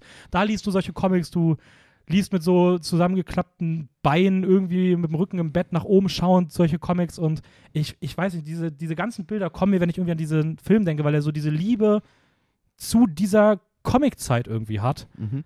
aber nicht wie der erste Teil, der das, der gefühlt nur diese Liebe für die Comics hatte, sondern hier irgendwie auch nochmal einen Schritt weitergegangen wird und gesagt, hey, wir lieben Comics und jetzt lass uns zeigen, dass wir aber auch Animationsfilme lieben und wie können wir das umsetzen und wie können wir das wirklich so perfekt miteinander verbinden. Und so. Spider-Man. Also Spider-Man und, Und halt Spider-Man, neu. ja. Ja, Und in eine Und- neue Richtung gehen, obwohl man dem treu bleibt, der Figur. Das ist halt sehr mutig und äh, sehr schwierig, glaube ich. ja, voll. Also ich meine, ich meine, ich glaube, kein andere, also ich glaube, selbst Batman ist gefühlt nicht so ausgelutscht eigentlich auf dem Papier wie Spider-Man. Also du hast irgendwie, da hast du Sam Raimi, dann hast du Andrew, äh, da hast du Andrew, Andrew Garfields Amazing Spider-Man, äh, dann kam Tom Holland, dann ist Tom Holland im MCU immer größer geworden, immer mehr in den Fokus gerückt worden. Also ich weiß nicht, die Filme sind ja auch nochmal deutlich präsenter, weil sie bei Batman ja auch so ein bisschen, gerade auch mit, der, mit dem DCU-Film ja auch nie so gut gelaufen sind. Mhm. Ähm, ich glaube schon, dass das irgendwie auch so eine Übersättigung gefühlt ist Ja. und dass trotzdem dieser Film herkommt und so erfrischend wirkt. Ich meine, es ist einer der erfrischendsten Kinofilme, die es gibt. So, das, das muss sich nicht verstecken vor sowas wie Everything, Ja. wenn es darum geht, wie der das Kino irgendwie neu. Also das könnten auch die, das könnten auch die Daniels sein. Ja. Also das, das ist so dieses, da sind irgendwo, ich meine, die Daniels, du hast die Oscars gehabt, du hast da diesen Saal von diesen in Suits gekleideten Leuten und dann kommen die Daniels dahin und die wirken einfach so wie so, auch da wie so Outlaws, so die da Ja. eigentlich gar nicht reinpassen und trotzdem mit ihrer frischen Art einfach so, so einen Wind irgendwie reinbringen, der einfach der Szene gut tut. Und, und das ist Across the Spider-Verse. Also der hat diese gleiche Attitüde dahinter, die, die das auch hat, der irgendwie so zeigt so, hey Kino, es, lass uns das doch weitertreiben, lass uns doch was Ja. Neues machen, weil ich weiß nicht, du hast Into the Spider-Verse, dann kommen Filme wie Mitches and the Machines, wie, ähm, was habe ich da noch gesagt, welche Filme es auch noch gab, die in diese Richtung gehen. Ja, warte mal. Ähm, den äh, Puss in Boost Last Wish, du hast Ja. jetzt äh, Nimona, der dieses Jahr kommt, der Teenage Mutant Ninja Turtles Film, die so sagen, hey, dieser Spider-Verse-Style, lass den auch machen, dieses, dieses Comic-Ästhetik ist voll geil. Und, und, und ein Jahr später gefühlt kommt Across the Spider-Verse, der den halt wieder so Kilometer wegläuft, der schon wieder so fünf Jahre vorausgefühlt ist. Mhm. Ähm, das, das ist einfach, ich weiß nicht, das, das ist einfach nicht normal. Das ist irgendwie schon was Besonderes, was wieder das Genre nur fünf Jahre nach dem ersten Teil wieder für Jahrzehnte prägen wird. So. Ja. Ähm, ja, Ja, ja. Ja, cooler Monolog, den du da gehalten hast. Nein, ich gebe dir recht. Ähm, wie gesagt, meine, wir reden jetzt auch gerade schon sehr, sehr positiv die ganze Zeit über diesen Film. Jetzt kann man sich fragen, warum dann so ein Stern zwischen uns liegt. Und das ist tatsächlich einfach. Ähm, Weil es nicht so dein Genre ist insgesamt. nein, Kein Live-Action-Film. Halt die Klappe. Sondern ich fand ihn, äh, ich habe die Laufzeit gespürt. Und Ja, ich das fand kann ich ihn, verstehen. Ich fand ihn ein bisschen chaotisch. Und dadurch habe ich auch die Laufzeit gespürt. Mhm. ich finde die ganze Arc von Miles super, extrem gut, auch wenn äh, vielleicht auch sogar ein bisschen zu viel drin ist. Also auch diese ganze Rebellion mit den Eltern ist vielleicht nicht so ausgereift. Ähm, funktioniert aber. Funktioniert auf jeden Fall sehr Ja. gut im Film. Aber ist jetzt nicht gerade so ausgereift, dieses Teenager-Pubertät-Ding. Ne? Aber auch da, Da steckt sehr viel anderes auch im Film. nee, aber auch da, ich denke halt, auch da wieder, das wird halt noch kommen. Also ich, ja, ich kann mir schon vorstellen, dass das noch sehr zentral auch wird, weil ich meine, das ist ja, also wenn Ja. du dir so diesen ganzen ja. Film angucken würdest und dir das auch so filmwissenschaftlich herleitest, wie so eine Narrative funktioniert, ich meine, Ja. die Payoffs werden ja noch kommen, so, also Schon klar, und ich meine, dieser ganze Film ist ja auch irgendwie so ein bisschen, also wie die Handlung fortschreitet, ist ja genau durch diese, durch diese Elternbeziehung. Ja, voll. Also das ist schon irgendwie auch so ein Auslöser und der ganze treibende Faktor. Aber trotzdem, und ich, wie gesagt, ich fand halt ein bisschen chaotisch, aber nie so, dass ich mir dachte, Hä, was, was passiert hier? Oder, oh, jetzt sind wir aber zu sehr in die Richtung abgedriftet, sondern einfach so, dass ich mir dachte, ich spüre die Laufzeit. Mhm. Das war eigentlich das Ding. Der, natürlich, als am Ende die Credits kamen, war ich unzufrieden, ne? Aber das hat jetzt nicht meine Bewertung runtergedrückt. Das wäre Schwachsinn. Ah, krass, ich war so, ich war so, ich weiß nicht, ich war so gar du nicht. warst so, so, yes! ich war so einer. wirklich so, boah, okay, geil, freue mich auf den nächsten. Ja, So, cool. Ich Ja. mag das Setup am Ende. Ich bin hyped, wie sie, wie sie Das weitererzählen. Ähm, ich freue mich auf die, ich bin sehr auf die ganzen, auf die ganzen, ich sag mal, Loose Strings, die zusammengeführt werden. Äh, Wir, wir haben, der Villain ist großartig. Ich fand, ich finde es so geil, wie sie diesen Villain noch aufbauen und wie sie einfach damit auch alles anders machen, als es Ja. so sonst üblich ist. Und auch da die Ästhetiken, ich könnte auch darüber stundenlang noch schwärmen. Ähm, Ich bin auf jeden Fall sehr neidisch auf deine Erfahrung mit den Filmen. ja, wenn der dritte draußen ist und du alle nochmal guckst, dann Dann kannst du bin ich alle kannst du alle einen ja. halben Stern hochsetzen. Aber ähm, ich wollte noch irgendwas sagen. Ich finde es auf jeden Fall krass, dass es der bestbewertetste Letterbox-Film aller Zeiten ist. Hast du auch schon wieder die krassen Kritiken dazu gehört? Gelesen, ich habe schon wieder so Kommentare gelesen, wo ich mir dachte, alter Leute, ist doch nicht so wichtig. Der Film ist gerade rausgekommen, lass ihn halt der bestbewerteste sein. Aber er hat schon ziemlich viele Reviews aus. Ich glaube tatsächlich nicht, dass das runtergehen wird. Ah, es wird schon ein bisschen runtergehen. Also er wird nicht Platz 1 bleiben, ganz sicher nicht. Bin ich mir schon, ich würde schon sagen, ja. Na. Der hat schon eine Anzahl an Stimmen. Ist ja auch egal. Das ist schon Also ich, er ist ja auch wirklich ja deutlich vorne. Das ist, glaube ich, der einzige Spielfilm, der bei einer 4,7 steht. Gab es auch noch nicht. Ich glaube, äh, Parasite Och. war eine Zeit lang auf 1, der ist mittlerweile auf Platz 3 ja, ja. mit 4,6. Auf Platz 2 ist Come and See Mhm. von Ekim, Klimov. Alan Klimov. Ja. Ähm, auch mit einer 4,6 und äh, Sp Across the Spider-Verse ist mit ordentlich Abstand sogar nochmal bei einer 4,7. Da liegen nämlich, weil es gibt ja immer ganz oft oben auch so Serien oder ganz vor allem auch richtig oft diese, diese Musiksachen, also Ja. Beyoncé und so eine ganze Kram. Ja. Die muss man natürlich irgendwie rausrechnen.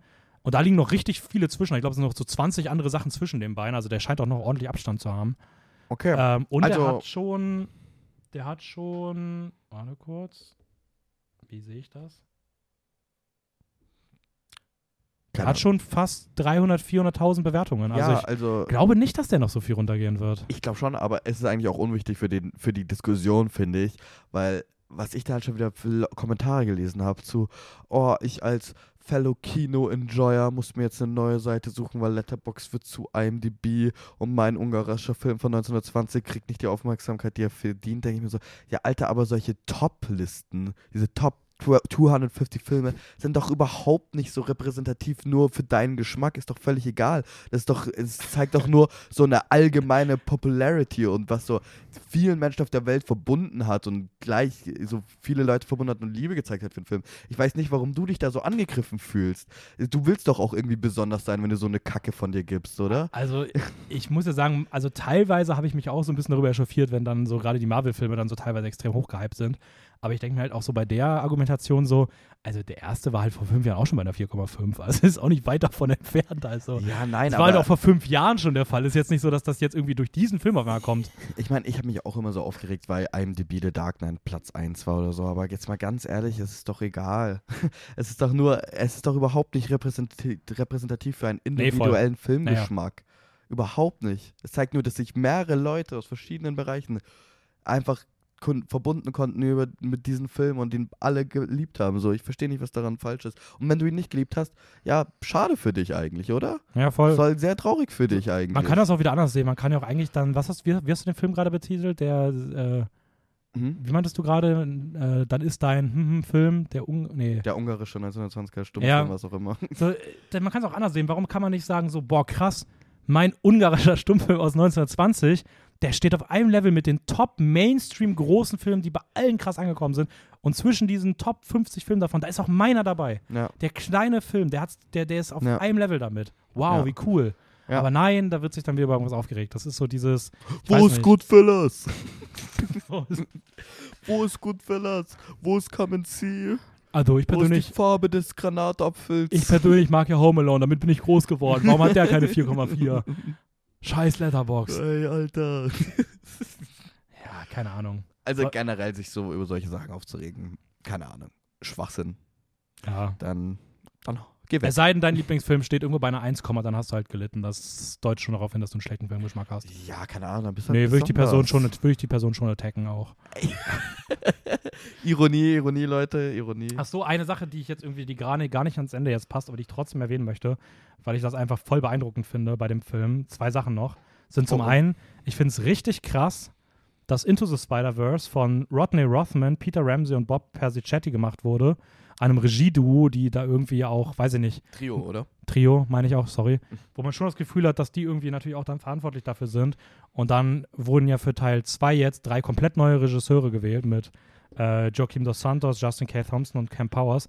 Und ich war deswegen auch im Vorhinein extrem, Ich weiß, ich erinnere mich extrem kritisch, weil ich dachte, niemals können das Ich wiederholen. weiß, ich erinnere mich noch, als wir drüber geredet haben, vor so zwei, vor so zwei Jahren? Eineinhalb Jahren? Du Jahren oder gesagt, irgendwie sowas. Wo du Ja. gesagt hast, so, oh, der neue zweite Teil hat nicht die gleichen Leute, oh, oh. Aber ich finde es schon beeindruckend, dass Ja, da sehr. drei neue kommen, die eine Fortsetzung machen und dass das so harmoniert. Ja. Ähm, und die zweite Sache, die ich vollkommen krass finde, äh, das hast du auch gestern schon beim Abspann gesagt, über 1000 ZeichnerInnen und Ani oder AnimatorInnen, ich weiß nicht genau, welches da die richtige Bezeichnung für ist, Das ist eigentlich auch eher ein aber dass da über 1000 Leute Ja. in diesem Apartment an diesem Film gearbeitet haben, ich habe jetzt keine Referenzzahlen, aber es klingt sehr viel. Also, Ja, also keine Ahnung, es, äh, Animator, man sagt ja auch immer so Animatoren, aber da äh, gibt es ja ganz viele Bereiche. Es gibt ja Leute, die kümmern sich nur um Lighting und ähm, Sh Shading. Es gibt Leute, die Mhm. kümmern sich nur um Composition, um, nur um Bewegungen, nur um Charak Charakterdesign, nur um Effekte, nur um Wasser, weißt du, das sind ja ganz verschiedene, viele Bereiche, die alle zusammenarbeiten, damit so ein Film entsteht. Das ist nicht alles so, oh, das waren Animatoren. so. Ja, voll. Natürlich Aber schon, ja. natürlich so, äh, Die halt aber trotzdem irgendwas mit diesem visuellen Stil halt irgendwie zu tun haben und daran Genau. gearbeitet haben. Dass sowas, ich weiß, ich finde es schon krass, dass so ein Film das Ergebnis von so tausend Menschen Ja. ist. So, und ich meine, das gibt's auch im, ich weiß, es gibt's auch im Live-Action-Ding nicht. Da sind natürlich auch mal viele Leute beteiligt, aber irgendwie so dieses, ich man kann ja fast sagen, so, du, dieser Film ist die Handschrift von tausend Menschen. Ja. So, das ist einfach, keine Ahnung, finde ich irgendwie vollkommen beeindruckend. ja, es ist sehr schön. Wird, glaube ich, ein krasses Jahr für Animationsfilme. Also, Ja, glaube ich auch. da, da kommt noch viel Gutes. Ich bin mal gespannt. Ich, ich bin mal gespannt, ob dieses Jahr am Ende des Jahres mehr als drei Filme einer Top 10 animierte Filme sind. Mm, das wäre interessant. Ähm, also bei mir leider nicht, glaube ich. kann, Wenn da einer reinkommt, wäre kann interessant. ich mir auch nicht vorstellen bei dir. Ja, leider. Aber der dritte Teil soll schon nächstes Jahr kommen, im März. Ja. Äh, Beyond the Spider-Verse. Werden wir wieder reden. Mal gucken. Können wir uns drauf freuen, auf jeden Fall alle. Und äh, ihr solltet euch den Film auch anschauen. Er läuft noch im Kino. Er läuft jetzt im Kino. nicht noch. Er läuft jetzt im Kino, ja. Ja. ich glaube aber leider nicht mehr lange in IMAX, weil ja jetzt äh, dieser ganze Flash- und Transformers-Schmarrn rauskommt. Oh Gott, Transformers. Ja, aber deswegen, äh, wenn ihr wollt, schaut ihn noch in IMAX an. Ja, ich muss mal gucken. Ich überlege tatsächlich, ob ich mir nochmal anschaue. Aber ich will dafür kein Geld ausgeben. Ich habe aber noch irgendwo einen Cineplex-Gutschein. Ich muss mal gucken, wo der rumfliegt. ja. Eventuell nutze ich den dafür tatsächlich. Ja? Weil ich würde ihn schon gerne nochmal sehen. Okay. Ich muss auch sagen, Reihe 5 IMAX, zwei Reihen zu, zu dicht. Ich habe wirklich teilweise wirklich meinen Kopf so richtig, meinen Nacken richtig so bewegt, um diese Ecken des Films zu sehen. Ja, wo die Clues standen. Ja, So. Ja, aber ich mochte das irgendwie. ich mochte es auch, aber ich dachte mir trotzdem so, wenn ich nochmal schaue, so Reihe 7 oder 8. bitte. Also für einen Animationsfilm, ja. ja, Für einen Live-Action kannst du dich schon in die Reihe 5 Kannst du Reihe 1 setzen. Ja. so. Aber Ob für einen Animationsfilm Oppenheimer Reihe 1 IMAX, ist... oh ja. Hätte ich schon Lust. dann noch 3D. Einfach alles verzerrt. Äh. Aber oh, hoffentlich läuft der nicht auf 3D. Läuft auf 3 Ja, er läuft safe in 3D, aber der läuft bestimmt auch. Also eigentlich, gerade bei so einem Film kommst du schon drum herum. Ja, denke ich auch. Ich habe ein bisschen Angst, dass ich nicht drum herum komme, weil ich glaube, Oppenheimer war geplant als der Film, bei dem wir dann eine Podcast-Folge machen wollen, sodass wir den Mittwochabend in der, Re in der Preview sehen, Donnerstag aufnehmen oder Donnerstag dann beim Kinostart sehen und dann Freitagmorgen aufnehmen. Also den so sofort schauen. Und da kann es natürlich immer ein bisschen schwierig sein, so diese richtige Veranstaltung zu finden, bei der man dann auf das 3D verzichten kann. Hast du schon gehört, dass sich Tom Cruise aufregt wegen Barbie und Oppenheimer? Hast du noch nicht weil gehört? es ihm den Mission Impossible zu sehr aus dem Fokus rückt. Nee, nee, weil ähm, die, er keine IMAX-Leinwände bekommt für sein Mission Impossible. Ja, das ist Das- aber auch so ein Thema, das finde ich halt auch irgendwie. Aber muss ich auch fairerweise sagen, dass Ich finde das es auch schon, schade. schon nervig finde, dass, äh, weil das ja mittlerweile auch viel damit zu tun hat, dass die Studios so vorgeben, wenn ihr meinen Film zeigen wollt, dann müsst ihr den so und so viel Genau. zeigen. Das hat ja auch Und Disney sehr groß gemacht. Das mag ich halt auch tatsächlich. ich gar auch nicht. Und ich verstehe das auch, weil vor allem für seinen neuen Mission Impossible ist ja IMAX so einer der Hauptvermarktungsgründe. Und ich habe halt jetzt so gehört, er hatte irgendwie in Amerika so eine Woche, wo er so ein paar IMAX-Leinwände bekommt. Und dann drei Wochen lang Oppenheimer. Halt gefühlt nur überall. Und dann kommt halt auch noch Barbie, die sich auch noch ein paar IMAX-Leinwände schnappen. Hätte er halt einfach auch vielleicht ein, zwei Wochen eher rausbringen müssen. Ja, wahrscheinlich. Jetzt wäre ja eine gute Lücke gewesen, so eine Woche nach Flash. Ja, da kann man Ja. auch Transformers und sowas weg. Ja, das wäre ja keine Konkurrenz dafür, Ja. fairerweise. Anyways, wir sind durch. Wir sind durch. Ähm, folgt uns bei Instagram, filmjoker-wien. Da gibt es auch morgen, glaube ich, dann meine Review nochmal zu Spider-Verse, obwohl ihr die jetzt schon gehört habt. ähm, sonst folgt uns auf YouTube. Da wird jetzt den Monat einiges kommen, nahezu wöchentlich. Zumindest, wenn alles nach Plan verläuft. Ähm, ja, Ja, das war's. mehr habe ich nicht mehr zu sagen. Hast du noch was Writers- zu sagen? Ja, nee, äh, zu Writers Guild, äh, informiert euch selber, ist ein gutes Ding. Ähm, gibt's Das auch ein sind gutes wir, das ist unser. Service. Ja, gibt's ein gutes YouTube-Video äh, von Drew Gooden, wenn es jemanden interessiert. Von wem? Drew Gooden, True Gooden. ja, Okay. der auch so, auch früher der Weiner gewesen war. Kennst du Danny Gonzalez und so? Nee. Egal. Gibt's ein gutes Video, der erklärt das ganz gut und ähm, weil gab es ja auch ziemlich viel Hate gegenüber, dass die Writers striken, was ja total Blödsinn ist. Ähm, aber informiert euch drüber, ist wichtig, also vor allem für Leute, die sehr filminteressiert sind, ähm, weil es wird auch einige Produktionen äh, beeinträchtigen. Und ja, sonst habe ich eigentlich nichts mehr zu sagen. Du? Ich auch nicht. Aha. Machen wir Schluss, oder? Machen wir Schluss. Machen wir heute mal ein anderes Ende. Ich weiß nicht, letzte Wort oder sowas. Ähm, habt ein schönes Wochenende. Ciao, ciao. Ciao.